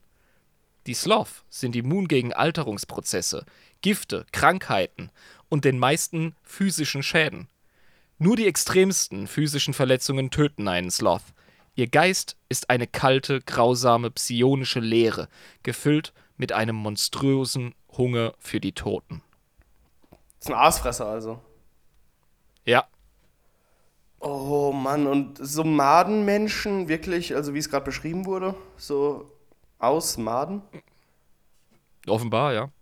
Ach du Scheiße. Verhalten und Hintergrund. Die Sloth haben die Fähigkeit, menschliche Korruption und Angst zu nutzen, um ihre eigenen Bedürfnisse zu erfüllen. Sie scheinen kein eigenes Interesse an der Aneignung von Territorium zu haben. Ebenso wenig treten sie in offenen Krieg. Stattdessen verfahren sie bevorzugt durch Schleichen und Geheimniskrämerei. Ihre Schiffe tauchen oft unverhofft in der Nähe von isolierten Außenposten und Voidstationen auf. woraufhin die Sloth diese infiltrieren, um ihren Hunger zu stillen oder Artefakte ihrer unheilvollen Kunst gegen Sklaven zu tauschen, um ihre Vorratskammern zu füllen. Oh. Es gibt Hinweise darauf, dass die Sloth manche imperiale Kolonien absichtlich destabilisieren, um im Schatten von Anarchie und Bürgerkrieg zu töten und zu fressen. Oh mein Gott, ich habe gerade das Bild gesehen. Das ist ja wirklich ein Typ in der Kutte, der komplett aus Maden besteht. Jopp. Also alles sind Maden einfach. Das Gesicht sind Maden, die Hände sind, die Arme sind Maden, ist alles Maden. Ja, und jetzt stell dir vor, der packt dir so in die Fresse wie dem Typen auf dem Bild. Ah, fuck. Ich hasse Mhm. Maden. Dann sind die Sloth genau dein Horrording. Es geht mir so, oh, eiskalt den Rücken runter. Das ist richtig ekelhaft. Sehr schön. Oh, darauf mache ich mir jetzt noch ein kurzes auf, Alter. Pass auf. Ja, da mache ich mit, um den Ekel runter zu spülen. Was ist denn da los, ey? Ah, Fläschchen hier. Oh, ein kleines Fläschchen. Ein IPA, ein Kraftbier. Mit ganz viel Kraft drin. Oh ja, sehr gut, sehr gut, sehr gut. Technologie. Ihre Waffen und Artefakte sind so fortgeschritten und seltsam, dass ein Unwissender sie leicht für Objekte aus dem Warp halten könnte. Die Sloth haben die technologische Fähigkeit, Organisches mit Anorganischem in eine Symbiose von Form und Funktion zu bringen. Ein Beispiel dafür sind die Vasallkonstrukte, welche viele verschiedene Funktionen erfüllen können. Zum Beispiel Wartung von Maschinen, einfache Arbeiter, Wächter etc. Diese Konstrukte sind meistens schwebende, asymmetrische Säulen aus geflecktem, pilzartigem Fleisch, welches, welches durchzogen ist von pulsierenden Venen und gespickt mit metallischen Fäden und kristallinen Stiften. Die Köpfe dieser Konstrukte sind eine Anhäufung von fahnartigen sensorischen Wüchsen. Aus ihren Körpern wachsen nach Bedarf knöcherne Zangen als eine Art Gliedmaße. Jo, und damit, das sind quasi so die Wartungsservitoren, sage ich jetzt mal so ganz heretisch, ähm, von diesen Sloth, die durch die Gänge von ihren Schiffen fahren und Sachen reparieren. So diese Oder über die Fleisch- Schlachtfelder gehen und so. Und Fleischsäulen, halb Maschinen, halb organisches. die sehen, also die wirken wie so ein Lovecraft-Bullshit mit so Fahnen. Aber mega, mit so mega. Axolotl-Kiemen, die außerhalb des Körpers sind, so ganz schräg, ja. so raushängt und währenddessen pulsieren Mhm. so diese Venen da drüber über dieses Fleischpilzgeflecht. Dies, ja, diese Vasallkonstrukte sind definitiv Lovecraft inspiriert. Wie so vieles bei 40k. Aber ja, warum auch nicht, Alter? Kosmischer Horror. Ja, ich meine, das funktioniert ja, es wurde ja schon erfunden. Ja. Ähm, Kontakt mit, Einfluss auf und Bedeutung für das Imperium der Menschheit. Die meisten imperialen Bürger sehen die Sloth als mythische Wesen an. Nur die wenigsten nehmen die albtraumhaften Legenden ernst und nur die verkommensten und verzweifelsten gehen mit den Sloth freiwillig Geschäfte ein. Der Inquisition ist die Existenz der Sloth aufgrund von zahlreichen dokumentierten Fällen von Begegnungen bekannt. Die wahre Natur, das Ausmaß der Gefahr, die genaue Herkunft sowie die tatsächliche Anzahl von Sloth ist jedoch selbst der Inquisition zum größten Teil unbekannt. Manche vermuten, dass das Heimatsystem der Sloth und ein potenzielles grauenerregendes Sloth-Imperium weit hinter den Grenzen unseres Imperiums liegt. Glaubt man gewissen Quellen, so kann die Menschheit bereits im Age of Strife mit den Sloth in Kontakt gekommen sein. Zumindest gibt es Grund zur Annahme, dass die Rangdan, siehe großer Kreuzzug, Rangdan-Xenozid, eine Sklaven- oder Dienerspezies der Sloth waren, womit die Sloth für den größten Versuch, die Expansion des Imperiums aufzuhalten, verantwortlich gewesen wären. Oh krass, dann Trotz- werden ja sogar extrem wichtig in dem Sinne. Ja, das ist aber echt, das ist, das ist ein starkes Stück, das lese ich auch äh, gerade mit Schrecken. Trotz aller Maßnahmen nehmen die Begegnungen mit Sloth seit einigen Jahrhunderten besonders im Kalixis-Sektor stetig zu, was einen Anlass zur Sorge darstellt. Es ist generell ein Anlass zur Sorge, wenn nur einer von diesen Begegnungen ist. Das hätte ich in jeder Tageszeitung geschrieben, Alter. Mann. Scheiße, Mann. Ich will gar keine Begegnung mit den Viechern haben. Und wenn die ein ganzes Imperium haben irgendwo. Ah, Anweisungen in Bezug auf das weitere Verfahren. Sämtliche Sloths sowie Personen, welche mit Sloth in Kontakt kamen, sind zu exekutieren und sämtliche Informationen, welche sich auf die Sloth beziehen, und sind strengstens zu unterdrücken. Unterschrieben Lord Inquisitor Quatermass Knall. dem stimme ich zu, dem Mann. Gib dir meinen Orden. Das ist ein guter Befehl. Ja, also der Ordo Xenos der hat teilweise derbe Aufgaben, muss ich wirklich sagen. Und der, also Hut ab. Und der Ordoxenos und äh, die Death äh, Watch, die guten, ähm, ja, also das ist kein, kein Kindergartenspaziergang, das ist derbe Nee. Scheiße, was die manchmal machen müssen. Der ist, ist derbe Scheiße in der Galaxie unterwegs, ganz klar. Das sehen wir jetzt schon wieder in dieser Klassifikation von Xenos. Wie hieß das nochmal? Irgendwie Horrendus, was weiß ich? Oh, ähm, die Klassifizierung ist Xenos Horrificus Maxima. Horrificus Maxima, ja. Ja, also sehr schrecklicher, fremdartiger. Ja, sehr schreckliche. Ja. Ja. Gut, ähm, lieber Irm, ich würde sagen, äh, das war's für mich für heute. ich, ich, würde, ich würde persönlich vorschlagen, dass ich uns jetzt rausbringe, weil weiter kann ich jetzt auch nicht machen, nachdem ich die Scheiße da gelernt habe. Ich will nicht mehr. Ich bin froh, dass der Xenotron zurück ist, Ich auch, dass wir ihn mega, zurückbringen mega. konnten. Es geht sehr oft in Vergessenheit und bei dem großen Konflikt zwischen Chaos und größeren Xenos-Rassen und dem Imperium, da und auch bei dem ganzen Tyranniden und Necron-Krempel, sagen wir ganz ehrlich, dass die Galaxie auch ohne die großen offensichtlichen Schrecken auf dem großen, auf der Big Scale äh, schon abgefuckt ist. Das ist klar, wenn man so Sachen wie die Slough liest. Ja, auf jeden Fall. Krasse Sache. Krasse Sache, lieber Irm. Aber ich würde sagen, wir müssen jetzt langsam echt äh, zu einem gewissen Ende unserer Folge kommen. Findest du nicht auch? Ja, bring uns doch raus. Ich verbiete dir das nicht. Wunderbar, meine lieben Freunde an den Endgeräten. Das war heute wieder eine wunderschöne Folge. Wir haben uns sehr viel mit Perfektion und Narzissmus auseinandergesetzt. Wir haben gesehen, wie Fulgrim zu seiner Legion, den Emperor's Children, kam. Wir haben die tragische Geschichte zwischen Fulgrim und Ferus Manus betrachtet. Und wir haben gesehen, wie Fulgrim im Endeffekt zu einem Dämonenprimarchen von Slanesh wurde. Wenn wir irgendetwas eurer Meinung nach falsch wiedergegeben haben, wenn ihr große Slanesh-Fans seid, wenn ihr große Fulgrim-Fans seid, Fans der Emperor's Children, dann könnt ihr gerne Actuallys dalassen. Die werden wir auch gerne, gerne, gerne behandeln und äh, uns gerne berichtigen lassen. Das könnt ihr tun auf instagram.com slash adeptusinepris, facebook.com slash adeptusinepris und natürlich auch ganz klassisch adeptusinepris at protonmail per E-Mail. Des Weiteren könnt ihr uns natürlich bei unserer sagenhaften und eigentlich wahnwitzigen und auch narzisstischen, wenn man ganz ehrlich ist, Unternehmung hier unterstützen, ähm, wenn ihr einen kleinen Obolus überhaupt, gerne über patreon.com slash Adeptus Inepris. Da könnt ihr dann gerne Teil der Community auf Discord werden. Ihr habt ja auch schon gemerkt, wir haben schon einige Umfragen gemacht und andere Community-interne Sachen. Da gibt es genug für euch zu entdecken und auch genug für euch ähm, hinter den Kulissen reinzuschauen und mitzuwirken.